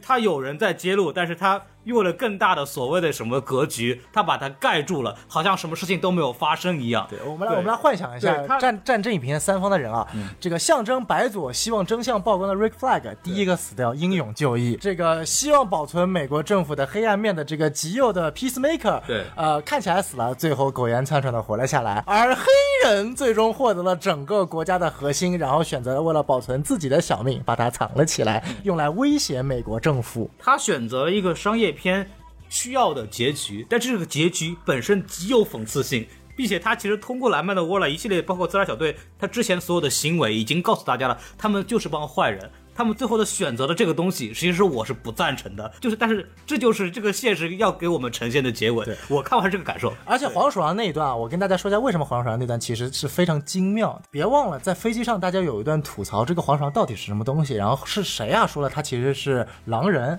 对吧？然后别忘了，最后是在月圆之夜，黄鼠狼活过来的。嗯，我觉得滚导根本就没有在这部电影当中 care。之前他言论的问题，他根本不 care 这些所谓的什么 children 啊、小孩啊、molester 这些故事。如果你听过他以前在美国有个电台做的 podcast，他自己说的很清楚，我就是一个 weird，我就是一个怪咖，我就是一个脑子不正常的人。我在这个世界上没有得到我足够应有的爱，那我现在是个导演了，我也不想获得这么足够应有的爱，我只想把我想表达的东西展现出来。有多古怪，有多政治不屑，我觉得无所谓。我就是影片整个影片下来，从一开始看起来以为死了，最罪大恶极，杀了二十七个。小孩的一个长得不知道是什么东西的黄鼠狼，大家都以为他是黄鼠狼，结果他在月圆之夜像一个狼人一样复活了，哎，是吧？你说他有什么具体意义吗？我觉得其实是没有，反正就是我觉得从头到尾，詹姆斯·古恩，我理解他这个人，他就是故意在阴阳怪气去搞这个事儿。不是阴阳怪气是可以，你可以表达出说我不在乎别人怎么想，我就是这只黄鼠狼，你们爱怎么说怎么说，我该干什么干什么，可以，我觉得是可以。但是这电影。你你这个逻辑是是是顺的，但是电影里面有一个地方我就是就很怪，就是那他们转过头，一群人为这个岛去打那个海星，为什么？我我说了，如果是因为小孩子，如果说有这么多小孩子，因为我们也听到了背景有很多小孩子的哭声，还是一直在提的这个东西，你们回去打可以啊。可是你知道这个电影它必须得有一个你想要表达这个中心的这个价值观在这里面，你不能一下子为了为了孩子你。不顾被阿曼达沃勒爆头的风险，别忘了他那个时候是可以爆到头的。然后你也不知道他后面人会反他，你完全是不知道的。然后你还打不过这个这个大海星，你怎么可能打得过他？就是你冒了这些风险，你还要去去去做这件事情，那说明你就是个英雄嘛？那说明你本身你的本质上你就是个好人。对不对？但是最后你又变成了一个为了保全你们剩下那几个这个这个虾兵蟹将，然后选择把这个秘密隐藏，然后最后那个杀小孩又没死，我就觉得非常的矛盾，你知道吗？你可以阴阳怪气，但是你自己逻辑要。要要顺啊，比如说，我并不是一个这个我我认同你的观点。比如说，我并不是一个死忠漫威粉，但是我天天在微博说，我他妈就是漫威粉，我就是阴阳怪气。可是我再怎么阴阳怪气，我看到我阴阳怪气人都知道我并不是一个真正的漫威粉嘛，对不对？大家都看得出来嘛。可是你在这个电影里面，你到底是想要保护小孩呢，你还是想要表达这个杀了二十七个小孩的这个这个反派他就是还活着，小孩根本就不重要，你到底想要表达什么？就是这个价值观它并不明确，对人物上其实它完全就前后不一致的，就像主角血腥运动嘛，血腥运动他就跟女儿吵架，然后要救女儿，然后每一个阶段它都是不一样的内核，特别特别乱，真的没有那么多层的东西。我我觉得是这样，就是我刚特别同意 B A 刚刚在那一段，就是其实我刚刚也说了，我的缺点是第三段比较拉垮，那第三部拉垮的点其实就是刚刚 B A 所说的那一段，他们几个人最后决定去。干征服者心魔那一段，我是觉得稍微会有一点点的突兀，就那段是明显非要塑造的一个英雄时刻，这个我是认同，是他比较有问题的。但是你说在人物塑造上面，我不能说我咱们先不说人物塑造有多好啊，但是我个人认为他们在人物塑造上还是相对来说比较连贯的。就我们先不拿 Harley Quinn 比，Harley Quinn 没有人物弧光，他就是一个这个，他就是个客串演员，幸福号。他其实这个你其实通过 Harley Quinn 你可以很强的看出来 James Gunn 他自己的一些性癖的，就是影片当中有无数次你可以去。有这么零点五秒到一秒可以看到哈利 Queen 的裙底，我不知道你们有没有注意过，反正我是注意的比较清楚的。你是没兴趣，但就是你可以看到，就是它其实就是作为一个性性符号呈现在这部电影上面。其实这部影片有个主要面对的母题是面对于权力的一种控制的解脱。所以我的问题是，哈利奎的裙底到底有什么？裙底是一个白色的内裤。啊？嗯。多新鲜呐！啊，我们继续啊，就是这部电影中你可以看到，通过各个人物的背景和整体它的一个主题，其实是对于一个权力的一个控制的一种反抗的。嗯，你比如说。你们中两个主角，他都是活在自己的上一辈的阴影之下。嗯，波点人不用想了，他明显是一个对自己母亲有不正常幻想和压迫的这样的一个人。嗯，他不仅仅是害怕自己的母亲，他其实是有过分依赖恋母，甚至有那些恋母情节吗？恋就非常明显。你你在跳舞的那一段，其实有一个镜头语言是他在后入他的母亲。就如果你们仔细看的话，嗯。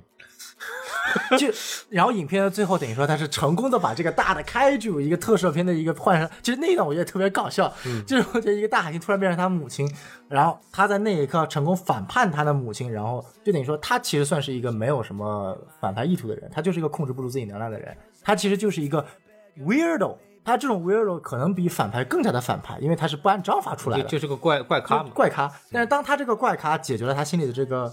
所谓的这样的一个心理节点解开了的时候，他的人物弧就结束了。就他他敢于攻击他妈的时候，他就觉得他的人物弧光完整了，他就可以成为一个英雄了啊，然后他就可以去死了。对啊，所以说成为英雄就可以去死。同样的，Rick Flag 也是在最后时刻想当英雄了，然后去死。反正我觉得这部影片的一个核心隐喻就是说，当坏人想要当英雄的时候，你就可以去死了。所以哈利奎为什么没有死？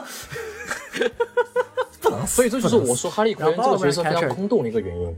他在里面没有一句，哈利奎因是空洞，没有一句，没有一句能够记住的台词，对剧情没有任何的推动作用。我觉得哈利奎因作为一个客串演员，作为一个强行加入的戏码，我们已经非常 clear 了。嗯，滚导知道他是加入进来没有作用，所以给他配了一段这么炫酷的打戏，来来来弥补一下，对对，这个这个这个感觉。然后包括核心的这个 Red Catcher，其实 Red Catcher 捕鼠人他背后的背景故事其实相当的套路的，就是我爱我的父亲，但我的父亲因为贫困死了，然后然后吸毒死了，然后我追求了美国梦，来到了美国，然后他妈因为带着老鼠抢劫银行，就被就被就就被抓起来了。其实也是一个偏于讽刺的这样的一个东西，就是也是讽刺美国梦了。哎，对，就是讽刺美国梦嘛。然后然后到了最后，等于说说理解了父亲那句话，把所有的老鼠集合在了一起，然后哎无产主义者集合在一起，攻击外星极权主义，对吧？其实这个这个很明显嘛。就是拿攻击，没错，嗨，操，就披着 是吧？你自己修正主义，你自己把这段删了啊！太恐怖了。然后我觉得大家比较矛盾的点，包括 Rack 刚刚提到，就是 Bloodsport，就刚刚 Rack 和 BA 都觉得 Bloodsport 的这个角色，血腥运动这个角色，他的人物弧光是前后矛盾，甚至说每一层都是有问题的。嗯嗯。那我觉得确确实他呈现出来是有有那么点问题。但如果我们去结合一下整部影片的这个制作历程，我们可以知道，就比如说，本身 Idris Elba 他演的角色不是 Bloodsport，他就是死射。对对对，原先就是 Will Smith 不演了，然后 Idris Elba 填补上去，然后经过了几轮修改，觉得他就是个死射换皮。对，他就是死射换皮，需求点和死射没有太大的区别，甚至能力都差不多。但是我为什么觉得我会觉得他比死射更好一点呢？第一点，Idris Elba 是英国人，英音实在听得太性感了。然后第二点，我始终接受不了 Will Smith 的长相，我实在觉得他长得太像大猩猩了。啊，你是属于种族歧视？那我他妈的 Idris Elba 他妈不是黑人啊？好好继续。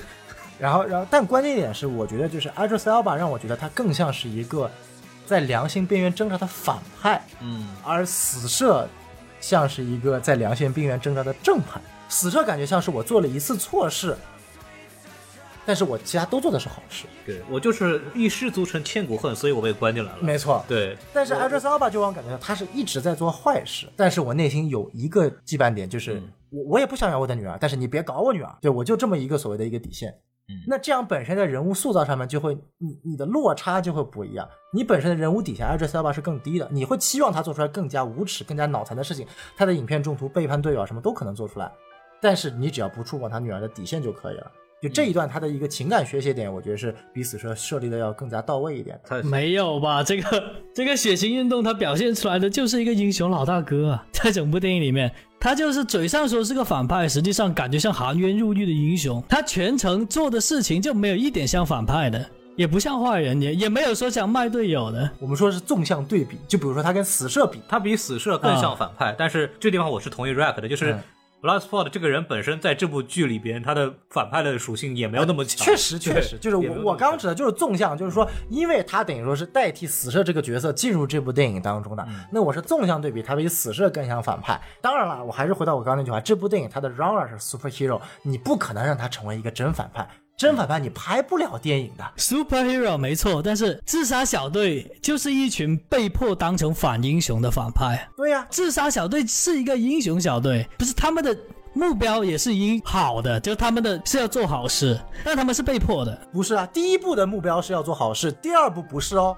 第一步的目标是拯救世界，第二步的目标是 cover 美军的行动，是不是好事？自杀小队是要什么什么任务、什么脏活，他都要干，要做政府让他们做的事，替政府政府的走狗，你总不能说是做好事吧？就是替政府干脏活的嘛。对他就是一个做政府的走狗，替政府干脏活的。但是每次有大危机的时候，他们其实就是反英雄，你必须把他塑造成反英雄，不然这电影没法拍呀。你总不能最后海星面对大家让他们就走了吧？但这群人他们不是反英雄，他们就是正经的英雄啊！为什么呢？他们为什么是正经的英雄呢？正经的英雄会跟自己女儿说：“去他妈的，老子不想一辈子见你吗？”Batman 蝙蝠侠是正英雄，对吧？蝙蝠侠是一个正经的英雄。完了完了完了！但是金刚狼蝙蝠侠这个这个这个是绕不出来，我跟你说，一定要进去，你绕不出来。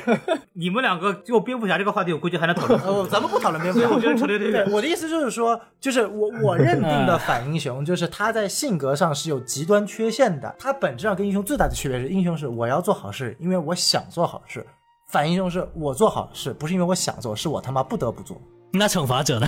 惩罚者是反英雄啊，惩罚者是不得不做。那他是他是想做好事吗？还是说不得不做好事？他是不得不做好事。他是因为想复仇吗？他的核心是复仇。刚刚经过了跟 Rag 还有 BA 还有我们四个人和孔老师，我们一起一个非常激烈的讨论。对，就是我们感觉我们这四个人基本上都不在一个频道上。没错，没错，就就可以想见，这部电影其实，在不同的人里看来，其实感受很不一样。也就是像詹姆斯·古恩这种类型的导演，他会面临的一个问题，就是他像一把双刃剑一样，他会打到某些人的嗨点，然后他又会让很多人又觉得。我操，这个到底是什么东西，对吧？没有什么意义吧？好像。然后，但是说的好像滚导和扎导是一个类型。我觉得他某种程度上是是是一种偏向，包括那个 Take YTT 这种所谓。他们应该说是两个就硬币的两面吧？对，应该说。他们都是那种风格性极强，并且他们有各自的拥趸的导演。然后他们如果在合适的题材上面可以发挥出很好的能量，那就像。你们很喜欢那个滚导嘛？但是就刚才研究他说了什么一大堆那个细节啊，噼里啪啦的。但是我我真的就不在乎他。对，就是这就是滚导这种导演会遇到的问题。就比如说我我个人觉得滚导是什么？滚导是在整个创作影片风格是极其放飞自我，但是他在剧作上是相对严谨。那扎导是正好相反，他在创作上面的风格是相当的这个受人喜欢。他这种非常严肃的，不管是升格啊，还有油画式的作风，他这个是非常学院派的，非常美学的。做剧作上是相对来说比较放飞的一种，就他们两个正好是两两两两个极端，就像刚刚 Rex 说的一个硬币的正反面。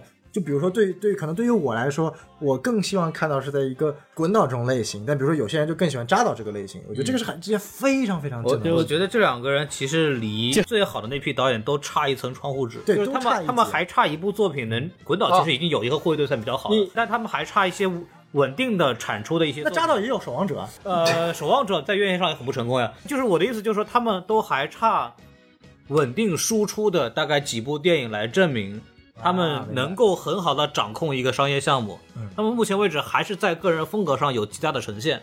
在这种情况，他作为一个好莱坞导演，他还是不够合格的啊，就是是这么一个逻辑。假如一流导演啊是马丁斯科瑟斯的话，前两天那个你们不知道你们知不知道滚导。他说：“我看到了，滚到开骂马丁斯科塞斯，大意就是人家马丁就是活在漫威阴影下创作，故意黑漫威，实则蹭热度。你们嘴里的三流，对一流是真的是挺执着的。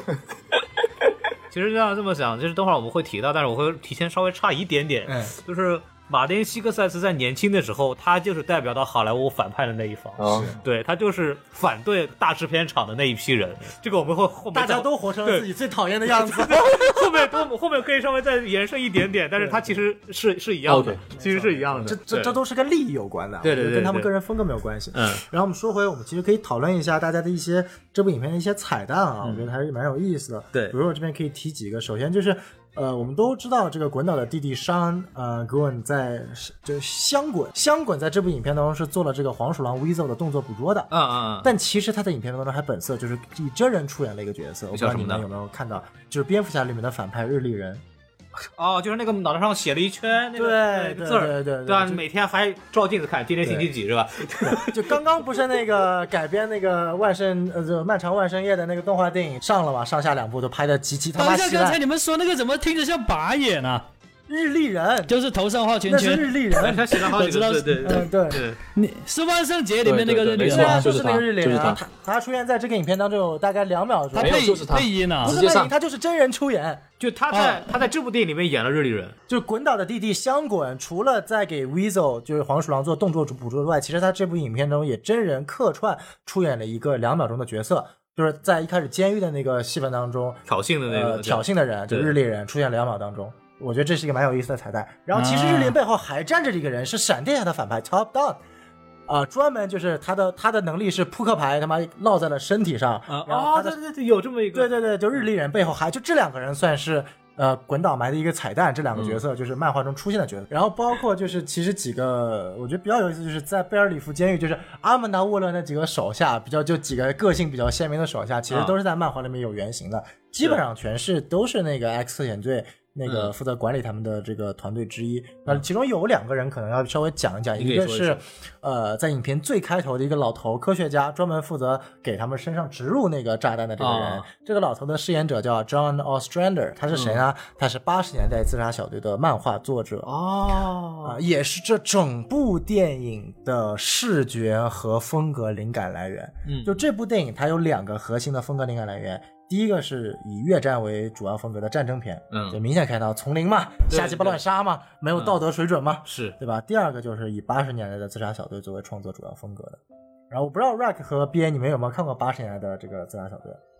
没有没有没有，没看过，我都不追自来小队漫画。那你要继续就是我第一次追的时候，应该是《邪恶永恒》那个时候，啊，哦啊，那都是已经新五十二过了追三年了。了一阵子。就停了。啊，对对对，其实二零一一年重启之后的自杀小队相对来说已经是偏保守的了，嗯。就里面我最多最多看到了蛋疼的片段就是背叛。哎，啊，那就没有更多的一些比较黑的一些情节了。但是八十年代那个时候，哎，正好赶上美国那个，我操，这个各种起飞了，各呃对各种起飞各种思潮各种 pop culture 出来了，嗯所以那个年代的自杀小队是相当放飞自我的，就是什么。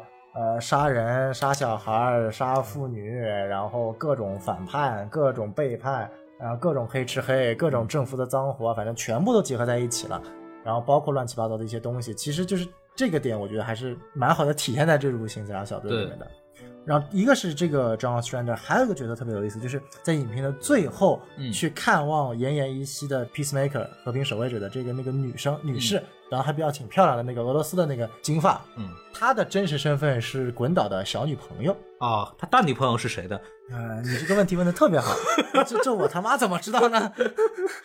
呃，为什么叫小女朋友呢？因为是他跟他的前妻离婚了之后又跟他在了一起，啊所以就统称为小女朋友。呃，那滚岛现在已经满头白发了，我操，哎，白发是他自己染的还是真的是我感觉不像是是真的，他有点变得太太明显了。太白了，染的染的，突然他妈老了十多岁了！肯定是染的，肯定是染的，没有啊，挺好看的，有点挺好看的。我觉得他跟 YTT 学的，YTT 也是故意把自己弄弄白，搞不懂。呃，然后呃还有一些比较隐晦的彩蛋，我觉得刚刚那个兔八哥的那个那个就不用说了，Rick 啊 Flag 穿那件衣服。啊，还有一点啊，就是这个，我觉得 Rack 可以讲一讲，因为一开始也是 Rack 在我们这边说的，就是关于 Milton 这个角色。嗯呃 Milton 其实就是 Milton Bill Finger，就比尔芬格，嗯，是蝙蝠侠的。真正的创始人。对，虽然在现在官方的名义上他还是次于鲍勃凯恩的，但在蝙蝠侠面世之后，一直在创作的都是他。鲍勃凯恩的贡献比他小很多，实际上其实他也就是那个波点人的创作者。啊其实这个我不知道的，我是看那个 Batman 小站那里我才懂。啊，所以波点人这么喜欢在他创作的很多的，对对对，就是感觉就他里面其实玩了一个，就是波点人对 Melton 一直很关心。对，对，里面有个小细节，我又要想起来了，就是大家都在那个车里边拿枪准备那个走的时候，然后波点人把那个 Milton 的枪拿走了，就你不要过来，就你不要参加了，把枪就拿走了。结果后来 Milton 还跟着他过去了。不过整段表现出来的，就 Milton 其实没有得到多少尊重嘛，给人的感觉就很很傻逼，就是。他就他给人的感觉是那种就憨憨，你知道吗？就是那种一直在帮你的憨憨对，但是最后你你没你人没了都没人知道。对，就如果说这段是用来讽刺比尔芬格的话，那就太过分了，应该不应该？不是，我觉得应该就是以古文的角度就就提一下看他。他具体什么意思我不知道，所以要么就是致敬他，然后就是说就说华纳 DC 就对他不尊重嘛。要么就是 就两个面对不对？我觉得就一个是讽刺华纳，一个是我觉得詹姆斯古恩，一个是讽刺詹姆斯古恩的性格，我估计就是拿他开个玩笑，对，就是我觉得就是玩笑，拿一个善意的开玩开玩笑。对但玩笑玩笑这个东西是取决于听到的人觉不觉得好笑，这就很尴尬。那我们就没有办法知道了，反正不知道，反正也挺好笑的，对啊，而且挺好笑的。你你说笑话的不算，你知道吗？对，反正这个 Bill Finger 应该从他的贡献来讲，他其实决定了蝙蝠侠这个人物人物形象的。蝙蝠侠的一。身黑黑衣服，还有蝙蝠头盔，也是比尔芬格的，对对对，是他画出来的。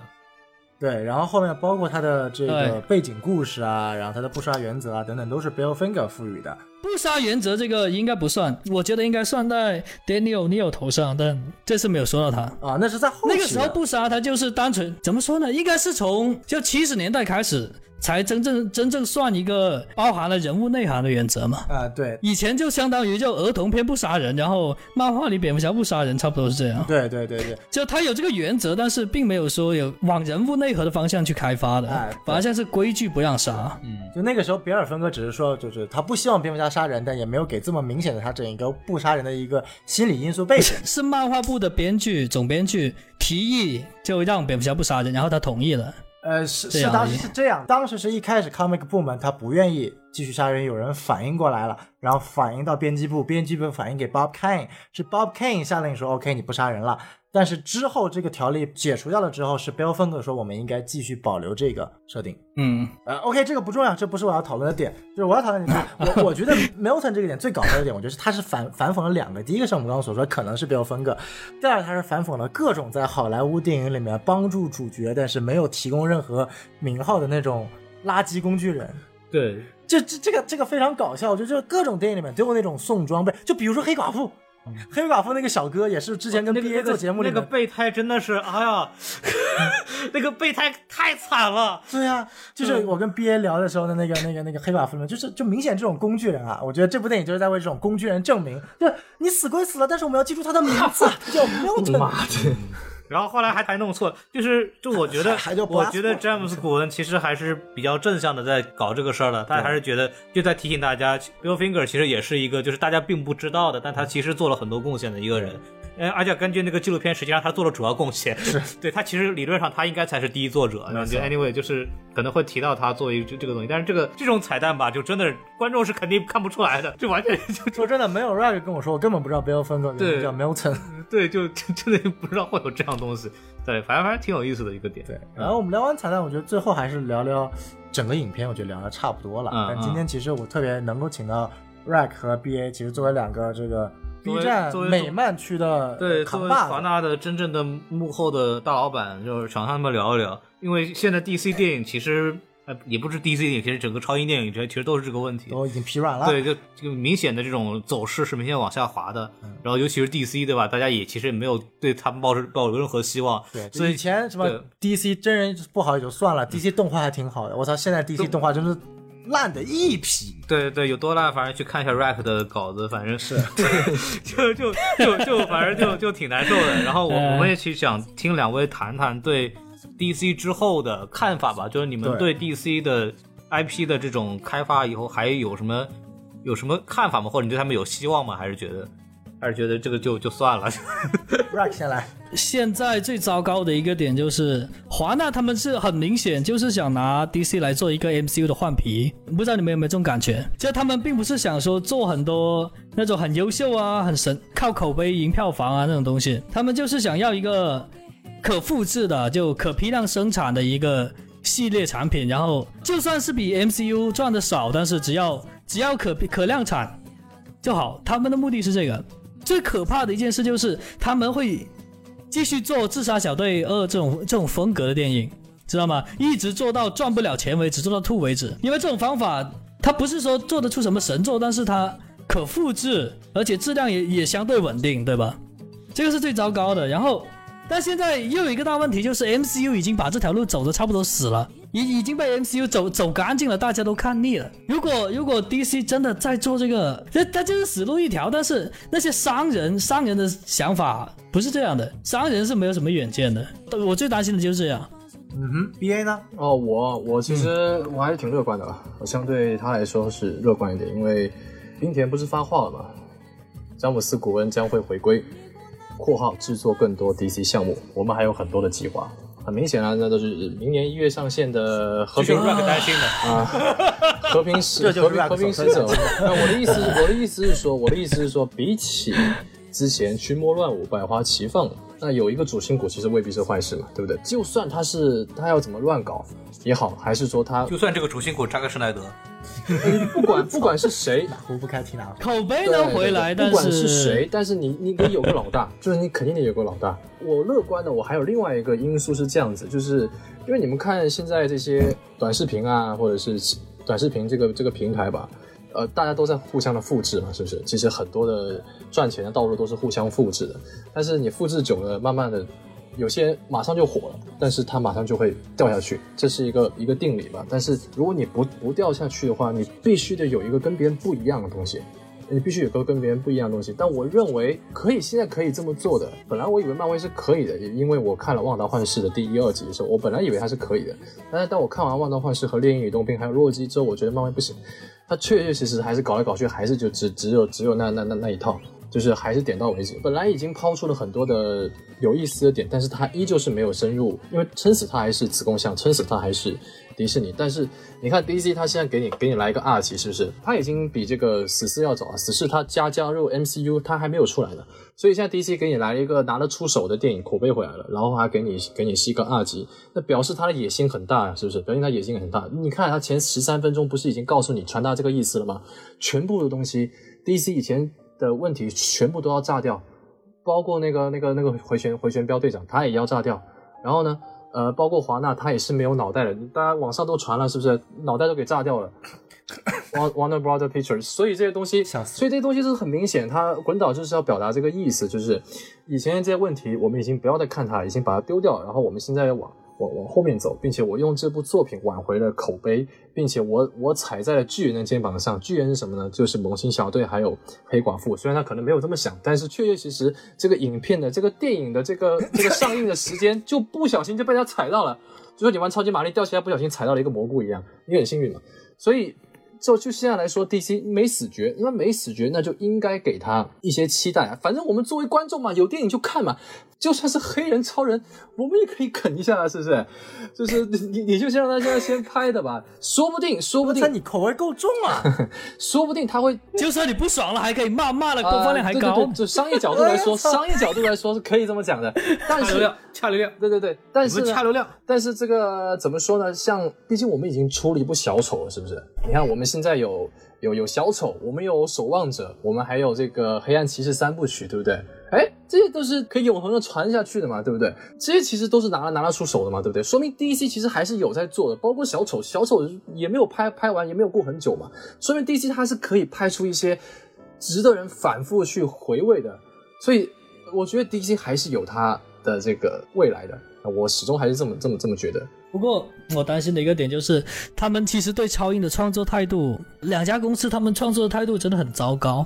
呃，像是迪士尼吧，迪士尼它没有反映在电影上，但反映在了动画上面。他们已经把标准降得非常非常低，就是就现在的漫威动画已经就除了 SJW 以外，就基本上就是三岁小孩看的，知道吗？但是就迪士尼他做的其他电影。一样是很好看，对吧？它只有在漫威的动画才做的那么弱智，而 DC 呢？DC DC 这几年那些那么烂的剧场版为什么要一直继续出？就是因为它能捞钱，不管就不管多垃圾，总会有人买，对不对？就像就像现在的漫画，如果你们追漫画的话，就其实已经很烂了，但是你们就是习惯了追，习惯了买，对不对？习你你就是有这个消费习惯了，目的也不在于满足你了，而是在于忽悠你。像那种末期的网游一样，就割你韭菜，一直割，就一一直出那种什么乱七八糟的东西，割到你忍不住走为止。然后现在他们的创作态度，我感觉在电影上也是差不多的，只是因为电影项目太大了，所以可能他们要求更高一点。但我感觉两大家对对超英的创作，真的就是他们根本就不打算拿来做好东西，而是拿来做赚钱的东西，并不是像一般的作品就要高质量才有高收益，完全相反。明白，明白，明白。我我其实看法，最后孔老师你来说吧，因为我其实看法跟呃 Rag 是相对比较一致的。但是但是可能会有一点不同，就是说，首先就比如说对于好莱坞电影来说，我个人认为，就首先它的目标群体其实不是我们，嗯，对，而是是是现在的中小学生还有 青年，没错，就是就就青少年，对，就就就像我们的大量的网剧网来讲，把鼻涕一把泪，受众范围不是我，就比如说刚刚说的漫威动画。漫威动画一般都是在迪士尼的那个叉 D 频道上播的，那个频道覆盖的群众全是小学生啊。嗯，那你说小学生的动画你怎么可能做深度呢做做做深度呢？能敷衍就敷衍，能敷衍就敷衍。就我觉得，首先电影是，呃，我个人认为就是说，首先它作为华纳和迪士尼作为一个公司，肯定还是要挣钱的。所以说，做赚钱的项目本身不是件错事。嗯，但是呢，你不能光做赚钱的项目，或者说为了赚钱而去糟蹋东西。嗯，为什么我之前？我比较欣赏 MCU 的这种套路，是因为它的这个模式是正确的。嗯，MCU 的原来的主心主线不就是我需要制作一系列能够赚钱，并且获得 IP 影响力以及文化影响力的这样的一套电影宇宙？嗯，但是中间的核心是一个拥有商业头脑，知道什么该拍，什么不该拍的帽子侠凯文·费奇。嗯。那 帽子侠，关于这个，到时候大家一定要来看我的视频。对，这个到时候凯文·费奇整体这个 BA 都会有个视频，大家要敬请期待。当凯伦凯文·费奇地下神坛的时候，那个 BA 播一期夸赞凯文·费奇的视频。没错啊，这个真的是我觉得他妈太妙了，真的太牛逼了，他 真的很牛逼。那我们说回 DCU 啊，就 DCU，我觉得就是大家知道我一直不喜欢扎导，但是作为 DCU 来说，我不喜欢扎导的原因不是因为扎导这个人，而是因为他代表的身份不是制片人。而是导演，嗯，他做不了制片人。尽管我们知道他在很多电影上做了制片人，但他都做基本上都是 EP。什么是 EP？他妈就是投钱的。EP 这个角色，就比如说我他妈有个公司，我愿意投一笔钱，我最后分成了，我也可以当 EP，不管我是不是这个行业的人。所以为什么有这么多的演员转 EP 了？就比如说《黑寡妇》这部电影，为什么刚刚传出来这个寡姐跟迪士尼有这个债务纠纷？就因为《黑寡妇》这部电影，那个寡姐成为了投投资人啊。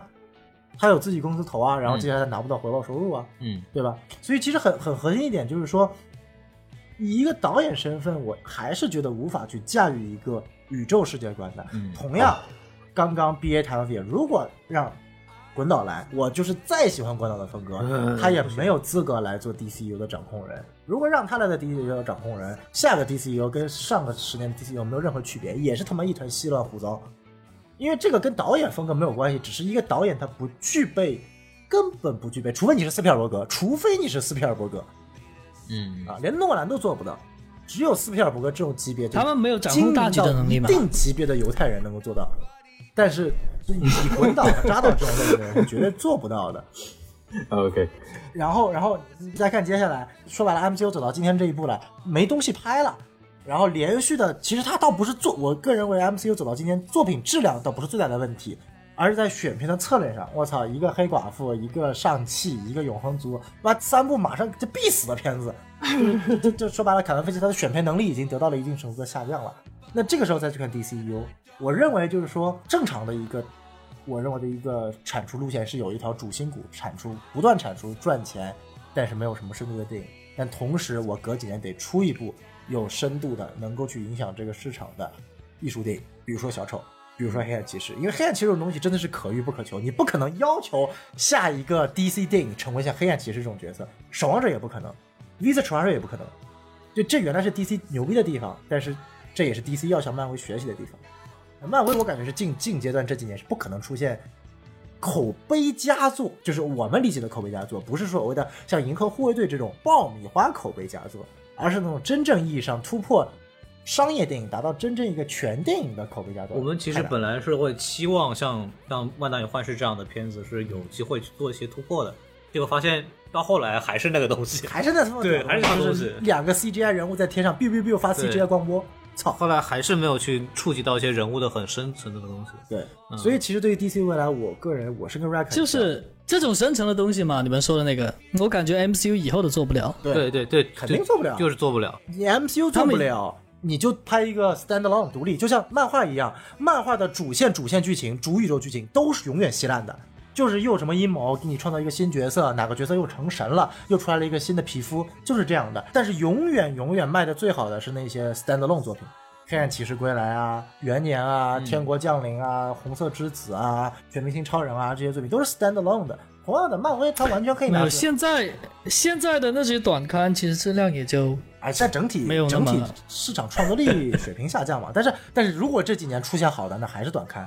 就比如说那个神奇侠那个死亡地球还不错，也就两三期的东西，就啊对对对，也就两三期，四话短刊吗？对，不是四话就是六话，要么就是呃 single issue 一刊这种，就基本上就是只有这种才有机会出现佳作。主线的这个主宇宙剧情是根本不可能出现佳作。我认为就是 MCU 不可能出现佳作，除非你你跑出来一个单独的一个故事。但是我感觉现在以漫威的素材库出不了。那 DC 我觉得是有很多机会可以出的，但是呢，现在整个 DCU 我真的不知道是谁他妈在管这件事情，就是你们两个人能不能负责一下？反正能确定的就是只有个傻逼，呃，对，肯定是有个傻逼，就是不是就你们俩夫妇定的人，我操！你们你们赶紧你们俩赶紧这个支棱起来，对吧？就是对啊，该吵的吵，该重组重组。对啊，对对那，接需下来我还要需要卖给我们，可以卖给我们，我们也没有钱买。对啊，什么什么什么什么黑亚当，我操，什么什么什么什么闪点，我他妈看到闪点我都日了狗了。我说就你现在的宇宙规划，你怎么敢拍闪点？就我的意思就是说，这这你你现在的这个宇宙题材，你为什么会拍闪点呢？对，当然我知道 B A 肯定很期待闪点，没有是吧？嗯，毕竟是巴黎艾伦。没有没有没有没有没有，我期待啊，你不期待？我期待的闪点是 是跟逆闪电的那种，你至少至少你得，我其实很期待他，如果他是动画那种，至少得得到动画闪点那种那种级别，但是现在很难，你知道吗？就是是为了跟逆闪电啊打对对对对一架那种。其实对于我来说，你只要跟逆闪电打一架就行了。对于我来说非常简单，你甚至都不需要去做闪点，是不是？你你做不了啊，兄弟，做不了，你就好好的就是呃。就好好跟逆闪电，就来一场极速者和极速者之间的那种战斗，穿越一下时空，跑到你也不需要去跑到其他的宇宙去，你就直接跑到史前史前时代遇到的各种以前的呃古人类或者是恐龙什么之类的，你你你就这样跑一下，我我其实就已经很满足了。你，这样子，然后结局的时候被猫女一脚一个，那那那就 Tom King 蝙蝠侠这个 PSD 啊，我操！就是闪点这个东西嘛，我感觉华纳他们就是把电影宇宙这个东西看得太死了，其实路人观众根本就不关心是什么东西，对，对吧？你重启跟你不重启，别人都不知道有什么区别。可然后可能半天看了半天，可能大家会觉得，哎，我原来大本是蝙蝠侠，完全不而且道他们是闪点它最要命的一个是什么呢？就是它引入八九版蝙蝠侠，啊，对知道吗？这个是非常要命的一我不知道怎么，安排。因为八九版你你严格来说，其实它是个大烂片，是的，我特别讨厌八九版。就是一群人把这个东西奉为经典，还他妈漫画经典，我真的听到这句话我想去抽人我。也很不理解别人为什么要这么说。这种这种老对呀、老老第套路一部八九，版蝙蝠侠人了，这都什么烂片？这不光是杀人，那根本就不是蝙蝠侠好吗？这小丑是他的杀父仇人，就父就小丑是是韦恩杀手，你他妈的，然后不是啊蝙蝠侠居然居然不知道长大之后借着报一下蝙蝠侠的仇，皮拍了一部他自己的黑色电影。姆波顿没有看过漫画，人家。他就没有打算然后蝙蝠侠致命小丑上面写的蒂姆波顿推荐佳作，但现在一群人把这东西叫经典哦，还会有个闪点，好棒棒哦！看这群人八成就没有看过八九版，不过八九版其实当只时是在跟风吹。他其实从商业上确实哎是有很大的影响力，包括他的后面风格做的，他的风格性其实是有影响力的。从后续后世的来看的这话，剧本不行，对没有剧本。就是不过那个时候超级英雄电影就是个 B 级电影，你还能怎么着呢？那是个蓝海市场啊，当时对对对你看拿现在的人对对扎导那个是就放大镜那样看的角度，你你去看八九版，哎，都一样烂，都一样烂。哎，哎什么叫一样啦？你就到时候 B A 打你不关我事，我就开心。，B A 从韩国过来打人啊！没没没，那那不是一样的了，还是扎导更烂一点了。哎呀，好了，太危险了，说不了，说实在话，八九没有没有，滚岛最烂，滚岛最烂，不要不要整了。好，OK，我觉得都可以。来来，孔老师最后来谈一下你的感受吧，包括我们来扯一扯马丁斯科塞斯。没有是这个样子的，我我觉得不是超级英雄电影的问题，嗯也不是 DC 的电影问题，也不是漫威的问题，是美国电影的问题。哦，就是我们可以看到的是，美国电影的创作力在流失这件事情已经是一个不争的事实了。这些人就不行了。就这个东西背后的其实有几点问题，就是最核心的问题是美国的文化影响力在在在流失。嗯，对，这个这个是一个核心点，就是我们大家当时我们为什么会特别喜欢好莱坞电影，是美国还是有美国很强大的文化的影响力在那儿的，就是美国那一套东西，大家会会认同会认同。但是随着这个这个国际格局在变化吧，啊，就国际格局在变化吧，其实大家对美国美式那种东西已经他没有那种相信力，他他就觉得就不可信，或者觉得我带不进去了，尤其是在那些。普通观众这里，我们还好，我们其实受文化荼毒影响的还比较深，对，然后我们看的东西还比较多，然后我们可能对电影更了解的情况下，我们会知道啊，美国其实在那里边还是有很多很多很强大的地方的，这个东西是优势还暂时改变不了，但是表面上它的文化影响力给观众的认知度是在大大大幅下降的，然后我们也可以感受到近一到两年，甚至两到三年出过几部我们会认为有真正有原创力的作品吗？也没有出现了，《速度与激情十》。我说原创作品是指 original story 的那种东西。对，人家的《速度与激情十》的制片公司得到 original film，滚，去你妈个蛋！对，还还有一个，还有一个就是。他们现在就找到效率更高的办法了。呃，就是我的问题，有没有觉得？你知道我我为 AI 写剧本？为什么我说为什么？写剧本？为什么？你看 Netflix，Netflix，为为他们现在电视剧的话都是以正经电视台的一是一个季度二十四集，但 Netflix 已经砍到了八集，因为八集已经能反映出这个东西有没有。有没有效率？然后其他电影电视剧都是用相同的套路。那么为什么？一个核心问题在于，就是说还是没有足够好的剧本出来。嗯，所以他们才会选择这样的方式去做，因为这样最保险。对，这个东西跟创作力下降是有很明显的关系的。因为没有好的剧本，所以 Netflix 才会。所有人都是在求稳了，他们是的，是的，他们已经明白了，就是求稳比做神作更好，更方便，而且。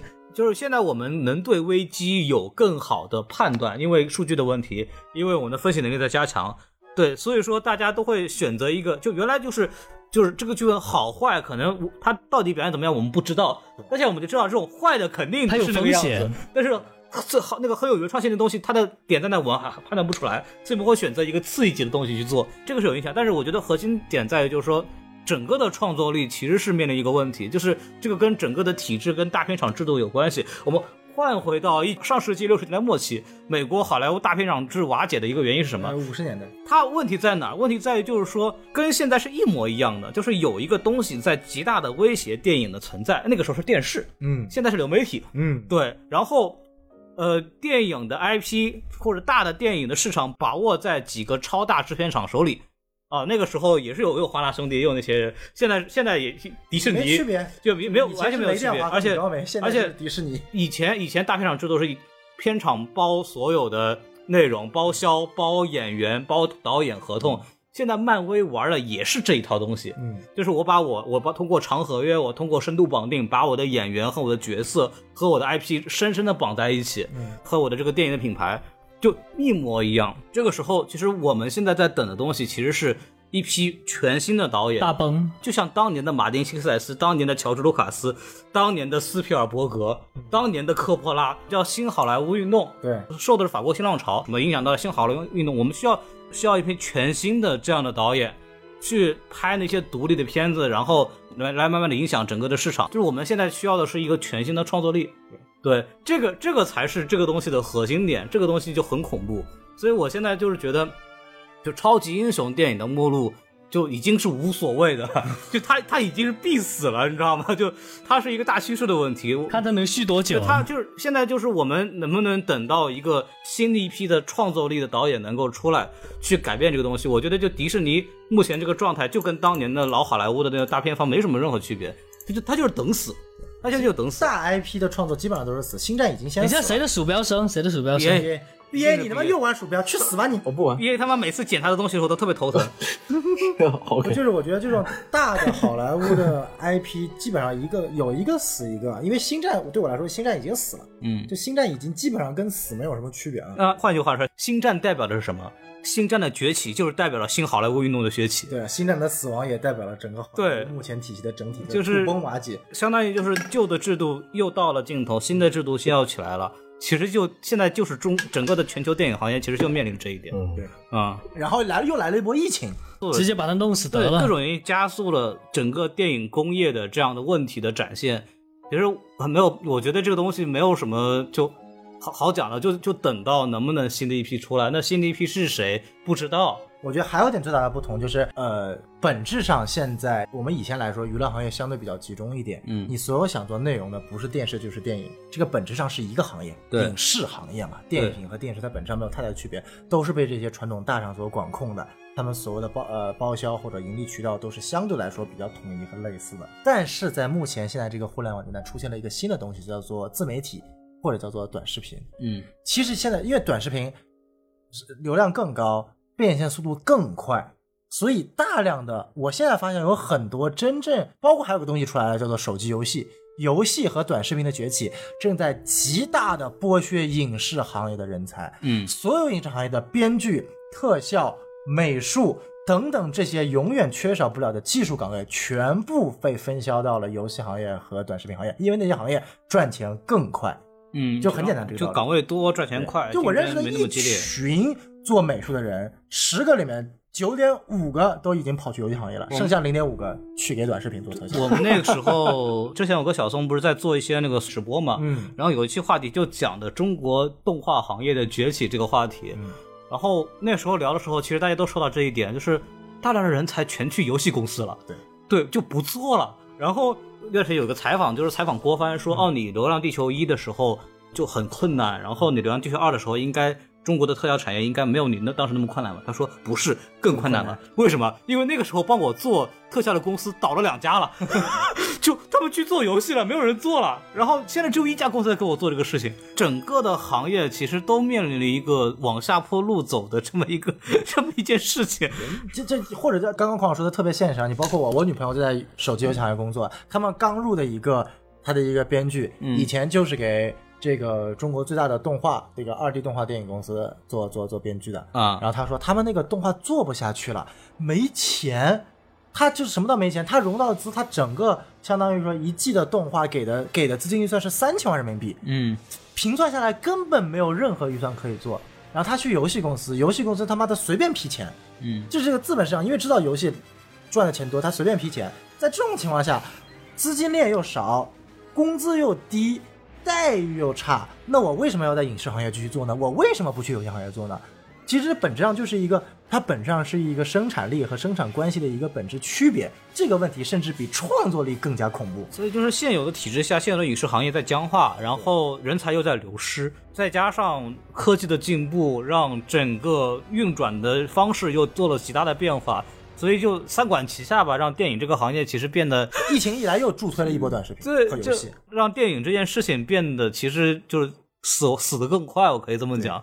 就我就很悲观，包括其实你们做 UP 主的，你们也其实也知道，游戏 UP 主和影视 UP 主这个恰饭同一个恰饭掐起来，这个水平完全不是一回事儿。对，包括我们做播客的也知道，做游戏的播客早就开始做公司了。游戏舍得给钱，对，就是真的就是游戏厂商真的舍得给钱。对，就包括你看看，对比我公司和米哈游公司的年终的员工奖励，我操，我公司还是一个上美国上市企业好吗？就他妈差的有点远，我靠，就就。越上市越穷，越上市越穷。对，这这太恐怖了！这这这种东西怎么搞？就我其实我我更大的看到的是整个行业的悲观。超级英雄作为整个电影行业最赚钱的东西都已经这样了，就可见一斑嘛。整个行业对，就我们只能说期望有新的年轻的创作力能够出来，啊，然后能让能能提振这个电影市场，因为整个这东西还是个内容行业，真正能够改变这个困局的还是创作者，就像当年的。马丁·西克塞斯他们那样，对，就是。其实有个问题，就比如说，如果我是一个新的创作者，我为什么愿意进影视行业，不去游戏行业呢？这是一个非常好的问题。对，这个问题你现在是解答不了的。对，就我没有办法解答这个。就除非你是从小被电影熏陶，你有一个所谓的电影梦。我还有个问题，我还有个问题。你说，就电影受众方面，你们觉得有没有不同？就是新一代新一代观众他们的品味，也就让那些爆米花片就产量更高了。然后我我觉得爆米花片产量更高是对电影行业一种好事。只要你是高质量的爆米花片子，就是你每部电影拍成独立人那种级别的，OK，我觉得电影行业死不了。但是如果你每个片子拍成这个自猛禽小队级别的，那不好意思。就是我觉得就是就是爆米花片，它越来越制作流程越来越成熟嘛，就挤压了其他电影的那种生存空间了。其实不完全是，就没有当一个行业正在蓬勃发展的时候，其实这个中中间不会互相影响。嗯，现在的问题是整个行业在萎缩，对。然后大家为了赚钱，为了活下来，只能会做那些我们认为效率更高、更容易赚钱的东西。对。然后促就互相对，然后就变成了嗯恶性循环，它是这个逻辑。就比如说，对于美国行业来说，美国影视行业它的商业好莱坞体系特别发达，所以它这么发达情况下，它才会反哺去滋养艺术电影行业。这样的话，就是表示两方有平衡，我既有赚钱的，也有赚口。就是这个市场足够大的时候，大家都有饭吃嘛。对，嗯但现在的情况是我好莱坞电影市场要现在你们聊我的上个厕呃，所。所以我需要把更多的钱投入商业电影了。那把更多的钱投入商业电影了，自然没有钱放艺术院线了。然后又随着这个时代的节奏越来越快，大家都愿意看到更无脑、更快、更开心的东西了。艺术院院线的这个市场进一步萎缩，再加上本身大家看电影就是去看商业电影。那么世界上百分之九十五、九十九的人都是去看商业电影，谁他妈去看那些艺术电影啊？你什么伯格曼那些电影，我操，你看吗？你他妈一部都没看过。除了我们这些热爱电影或者学电影的人，真的，你说他妈的是哪个正常人会去看这种电影？我看过伯格曼电影，我看不睡着了但但我大受震撼。对啊，就是就是 你是真的，就是除了非了你是真的就是搞搞文艺术的，你真的很少有人会接触那个行业。所以我觉得就是说，艺术院线的死亡和发展对整个行业的发展起不到至关重要的作用。现在是生死存亡阶段，先让它挣钱再说。但现在是挣不了钱了，连最基础大家最看不上的好莱坞电影，大家都不知道怎么拍。我哎，怎么说呢？现在现在一个还有个问题就是，我们当时能发现马丁·希克塞斯，就六十年代的时候，发现马丁·希克塞森，能发现乔治·卢卡斯，还是因为当时的信息流其实也不闭塞。对然后那些人其实也没有很多的选择，就他就喜欢电影，然后就单纯做电影就好了。然后现在现在的年轻的创作者有创作能力，他的诱惑越来越多，他完全可以不做电影。网红，对他完全可以不去做电影他他可以又通过比如说做 B 站 UP 主，像导演小策嘛，就通过做 B 站 UP 主，然后他就他就起来了，或者怎么样，他可能有可能也会有越来越少的有有创创作力的人就去流行电影行业。那我们这个东西真的是没有办法，我们只能非常期待，正好正好有那么一些人，他真的很喜欢很喜欢电影，然后他又极有才华，正好在某个时代他出来了，然后又重新改变了这个电影行业这种格局。这个东西有可能我不知道，就是我也不知道。今年还有一个问题是我们今年我们今年在期待什么电影？沙丘，啊，对，啥韦伦纽瓦。我们在期待什么？我们在期待 Tenant，对吧？然后我们在期待我们在期待阿凡达。然后这三个三个系列的导演，一个韦伦纽瓦，一个诺兰，一个一个那个詹姆斯卡梅隆，全是已经是中生代，甚至在中生代再往上面的一层导演他们已经没有什么可证明的东西了。然后整个好莱坞竟然要靠他们的电影来去拯救市场，因为呃沙丘我听说是适应效果非常之好，他还是有机会能拯救这个电影的电影这个今年的电影市场。也不行，我他妈三个小时，而且这样一部对，科幻剧，我的意思就是说，就是我们的观众现在靠这三位老先生，也这三位大大爷来来救市，你知道吗？这个这个市场太太惨了，而且就没除了他们之外，好像没有人能够去真的把这个电影给撑起来，这个很绝望。我们这两年就在期待诺兰和韦伦纽瓦，马上那个。直播第二轮马上来了，嗯，然后我可以预告一下，我跟 BA 有一次有一场在八月十二号，哦，八月十二号的七点半，我跟 BA 会有一场讲那个游走于 B DC 和漫威的导演，哦，对对，专门讲这个话题。然后还有一个，八月九号会有一场是讲那个韦伦纽瓦这个导演。就是说我当时想的时候，我就说这个就是韦伦纽瓦可能是好莱坞最后一块就是遮羞布，真的是这个样子，就就好惨的。就是你问我说电电影行业有什么救，我说没有救，我就觉得就没有救。你说还有什么可能性？我我在极乐观的情况下，我会想到另外一种可能性，就是美国的电影可能真的会垮，嗯。对，但是中国的电影说不定有机会。嗯。因为中国的电影它带来了一种新的思维方式，嗯，这个思维方式是中性的，就好也好，不好也好，它是一种新的东西，它可能在某个时期里边，可能随着文化实力的此消彼长，它一定是它可能会冒出来，然后那时候可能代表一种新的思潮、新的叙述方式、新的语言、新的文化，然后它再涌进一个更加成熟的市场的时候，它可能可能可以让电影行业有一个新的发展。这个是一个我我会期待的一个一个很好的结果，就是可能中国电影它的机会可能是在未来这几年之后，随着中国电影本身的工业化的成熟之后，它可能会迸爆发出一些创作者，这创作者他可能用一种新的视角来席卷全球。随着中国的综合国力的提升，大家对中国的文化有更多的认同感和认知的时候，它它有可能的，因为现在跟六十年代比，现在是一个更全球化的世界，它可能影响整个好莱坞的电影的这个这这些人，他可能不来自于美国了，他可能是会来自于其他地方。这个我也很期待。我不知道 Rag 跟 BA 是什么想法，我我的想法可能比孔老师更加的悲观。嗯就我觉得这个跟国家没有关系，美国电影必垮，中国电影也一样必垮，因为我觉得这跟国家没有关系，这跟秦始皇目前的资本环境有关。我觉得电影这个东西作为一个产业已经是死路一条了，就相当于我认为电影院一样是死路一条。就是就我直接就悲观一点，就是这个跟流媒体也没关系，流媒体未来也是死路一条。对于短视频来说的话，就是现在，因为啊，什么是活路一条？你告诉我，就是我就是很害怕，就是短视频。就电影的话，其实我不熟，但是我感觉美国动画也也离死不远了。对，一样嘛，就是一样。在传统媒体、传统的娱乐行业，就是这种你要坐在一个东西面前就观看它，至少一个小时、两个小时这种模式。因为原本在没有其他互联网情况下，电影这个东西是一个非常特殊的行业，电影是在所有的商业里面。流转速度周期最快的一个行业，它可以在这短短的两年周期时间立项、设置、制作、完成、宣发、销售，把钱收回来。这就是一个非常非常快速、成熟、特殊的行业，而且它很灵活，一个一个项目来。对对。然后，但是电影行业这个东西最本质的作用是什么？是给各种人一种虚无的幻想，而这种幻想最后会化身到各个实体行业，为这些实体行业带来 IP 经济，然后再卖这些实体行业。嗯，比如说我们所谓的 merchandising 啊，玩具啊，呃，蓝光啊，或者说这个所谓的这个这个这个周边产品、周边产品啊，甚至这个游乐场啊等等这些东西的。但随着短视频。就是第一波是流媒体，流媒体说白了其实跟电影没有太大的区别，就同样我是拍一部电影，只不过我他妈现在让大家可以更简单在电脑上看到了，就你要去电影院你去电影院看，要在家在家看家家看，它改变的只是一个观看方式，它在制作流程上是没有太大的区别的。嗯，但是它短视频的发生，你就会发现一件事情，就是为什么一个故事一定要在两个小时之内讲完？我能不能用五分钟到十分钟之内讲完？为什么大家一定要去看一部两个？差分钟说电影嘛？这 差分钟说你还是在说电影？那为什么我就不能拍一部三分钟到五分钟的短片？或者说，就是说，为什么我要拍短片？我讲故事不行吗？就是当从出现一种万众创业，我相信匡老师更了解。就是在这种情况下，电影这些东西作为内容产业的发展，因为内容产业的核心是产生内容，但是内容不一定要通过电影产生，我可以通过短视频产生啊，我可以通过游戏产生啊。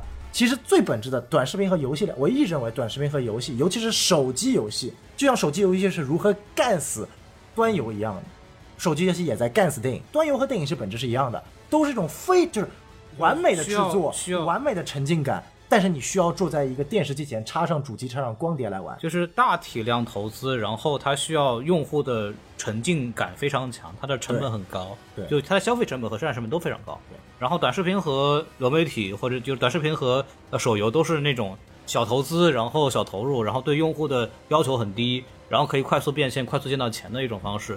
而且可以，关键还是它的复购的频率越来越高。嗯，然后唉，反正就怎么说呢？我我我觉得就是还是一个大的文化倾向。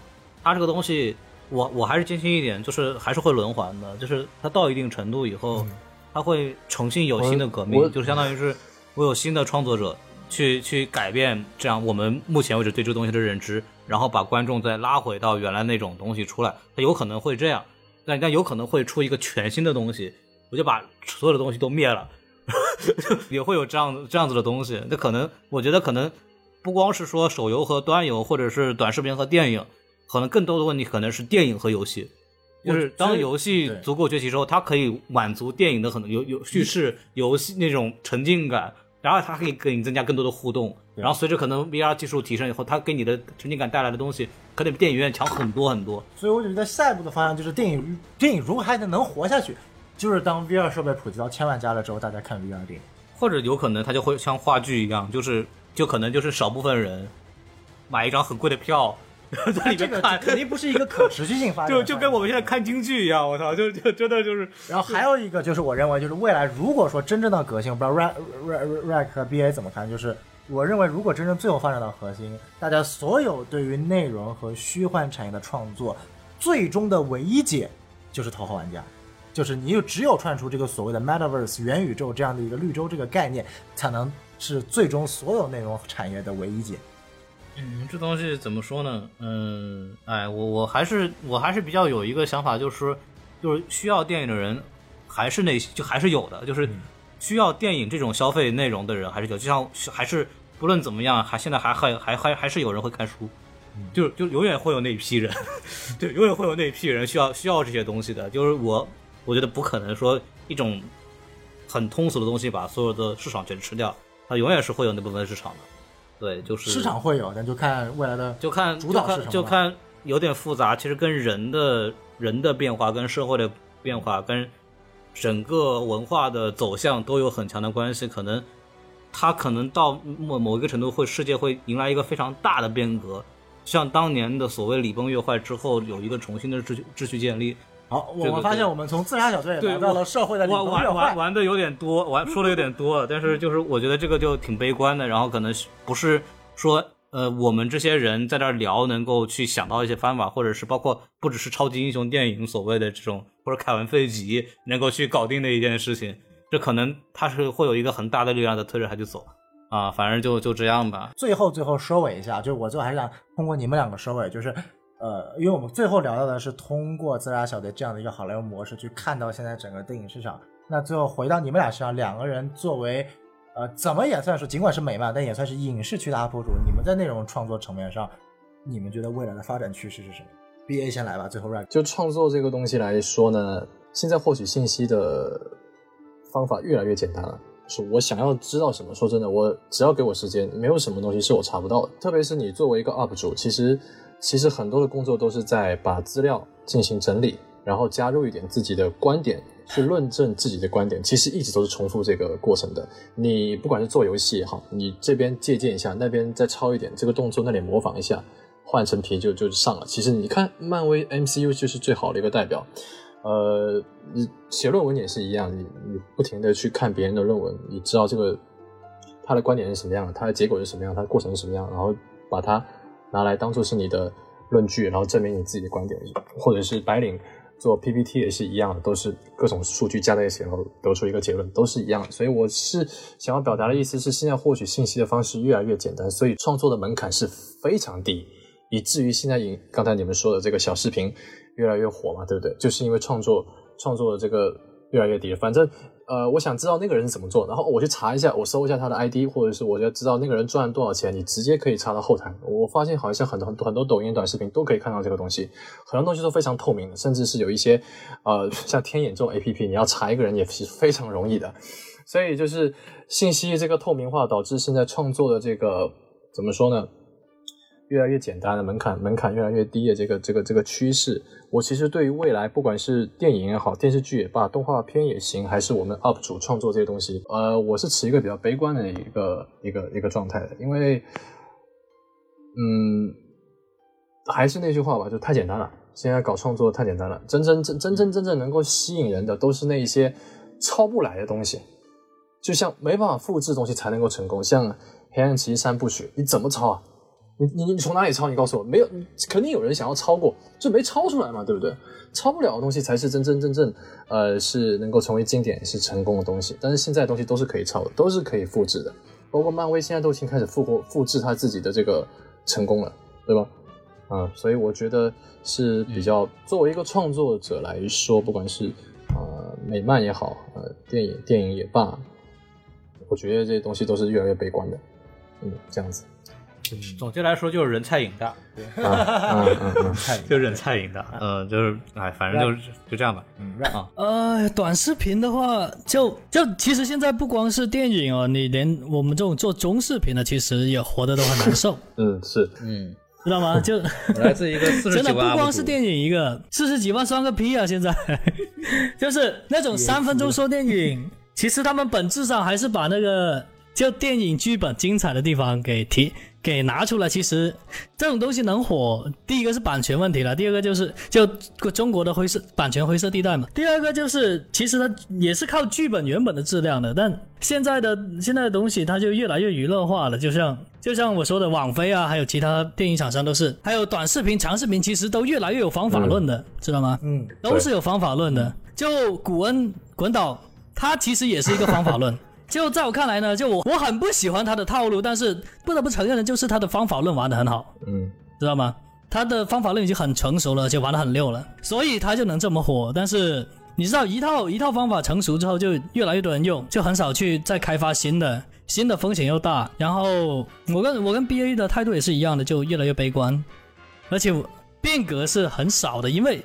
现在不光是创作方面问题，连受众方面就所以毁灭吧，所以毁灭吧，就不要再说了，毁灭吧，毁灭吧。就除了死路一条，我也看不出什么出路。哎，就是总归会有出路的，先死再说。整个行业需要前所未有之变局吧，也是需要。新的新鲜血液的新的创作者，然后总总结我们刚刚说了那么半天啊，总结下来就是我们没有办法，我们坐着等死，好吧？对，我们也就期非常期待。唯一的办法是什么呢？多多关注我们什么电台，然后尽量给大家推点好的片子。对，但是这扯的有点远。呃，对，也让大家多关注一下今天我们两位嘉宾的比赛。他欢迎大家参去去 b e a r d Alien，然后那个 Raccoon Matana 对，然后去 Raccoon Matata，Raccoon Matata，Raccoon Matata。然后去去去，大家可以去关注一下。因为 B A 是大家比较熟悉的，就是讲很多超级英雄电影啊，包括一些美学的东西，就讲的很好的。然后 Raccoon 就著名的咆哮咆哮帝咆哮帝是吧？专门讲那个 D C 的那个电影和 D C 动画片的。啊，就这个大家也可以去关注一下，然后就是哎，我们大家想听一次我跟我跟 Rakuna 吗？塔塔来一轮蝙蝠侠到底有没有杀人 原则的一次辩论我我觉得做完这期节目，做完这期节目，我觉得你们两个就完全聊不到一块儿去。我觉得你们两个需要一遍，就每个人做一遍个人陈述，我把他们剪到一块就算了。我们连反英雄都没有共识，还他妈杀不杀人？你们两个聊，我告诉你，你们两个聊不到一块儿去。我只要吵起来，我告诉你会怎么样？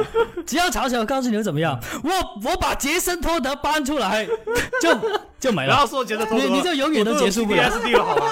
我对那个角色有 PTSD。不要提杰森托德，孔老师对。我对那个角，我对那个是有 PTSD 的，神经病那个简直。对，然后反正反正就呃欢迎大家去关注吧。然后预告一下，然后我不知道这个节目能不能到时候剪出来，就是 八月十二号我跟 BA 有一次有一场那个随音的直播。然后那个直播是聊这个横跨 DC 和漫威的导演的一期直播，哦，然后有培根贝拉唠嗑，然后有 BA 有我，还有那个黑水公园金花，哦，对，然后我们可能就聊一下这个这个事情吧。嗯，对，然后可以大家去关注一下我们之后的一些新的节目啊什么的。没错，感谢大家的收听。然后我们今天节目就说到这儿了。这个节目这个节目录的非常非常长啊，这个就到时候肯定会剪的，尽量剪到两个小时之内吧。然后欢迎大家关注我们的微信公众号 S M F M 二零一六，然后 S M F M 二零七，大家不要胡说八道。然后还是感谢我们的两位嘉宾啊，B A 和这个 r a c o n Matata，谢谢谢谢。然后欢迎大家关注，继续继续继续保持。啊，关注我们这些还还对电影抱有幻想的人，然后 就还有，对，然后我们就说到这儿吧，跟大家说声再见，拜拜，拜拜，谢谢两位，嗯，拜拜。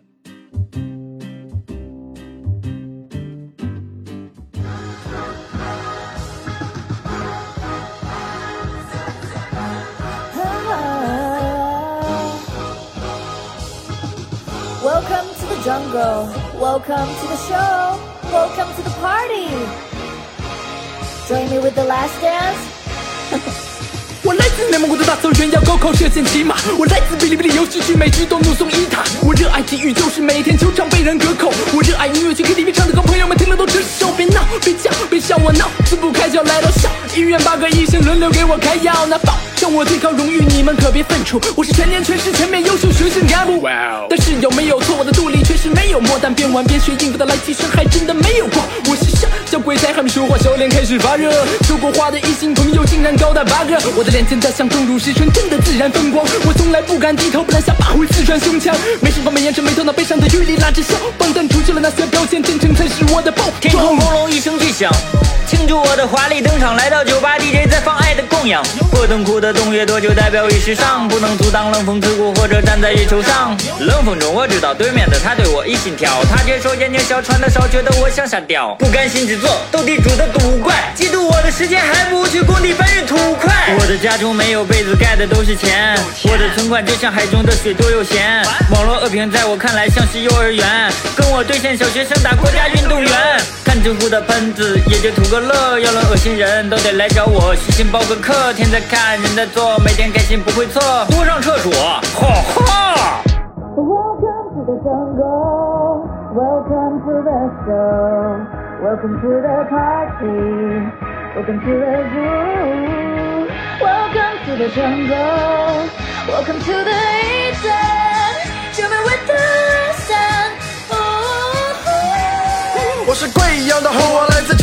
好想吃着糯米。饭长大成年后，我都不怕打了十多年的游戏，一直都垫底。我就是游戏区最丢人的菜鸡，生活游戏科技美妆，哪里都能发光。观众看着我的视频下饭，边吃边说真相，总是拼的速度快的就像喝汤。不要叫我小星星，叫我 Miss Kiko。相机、麦克、开机、拍摄，来的路上三个 vlog 我都不嫌多，直播开箱化妆直播。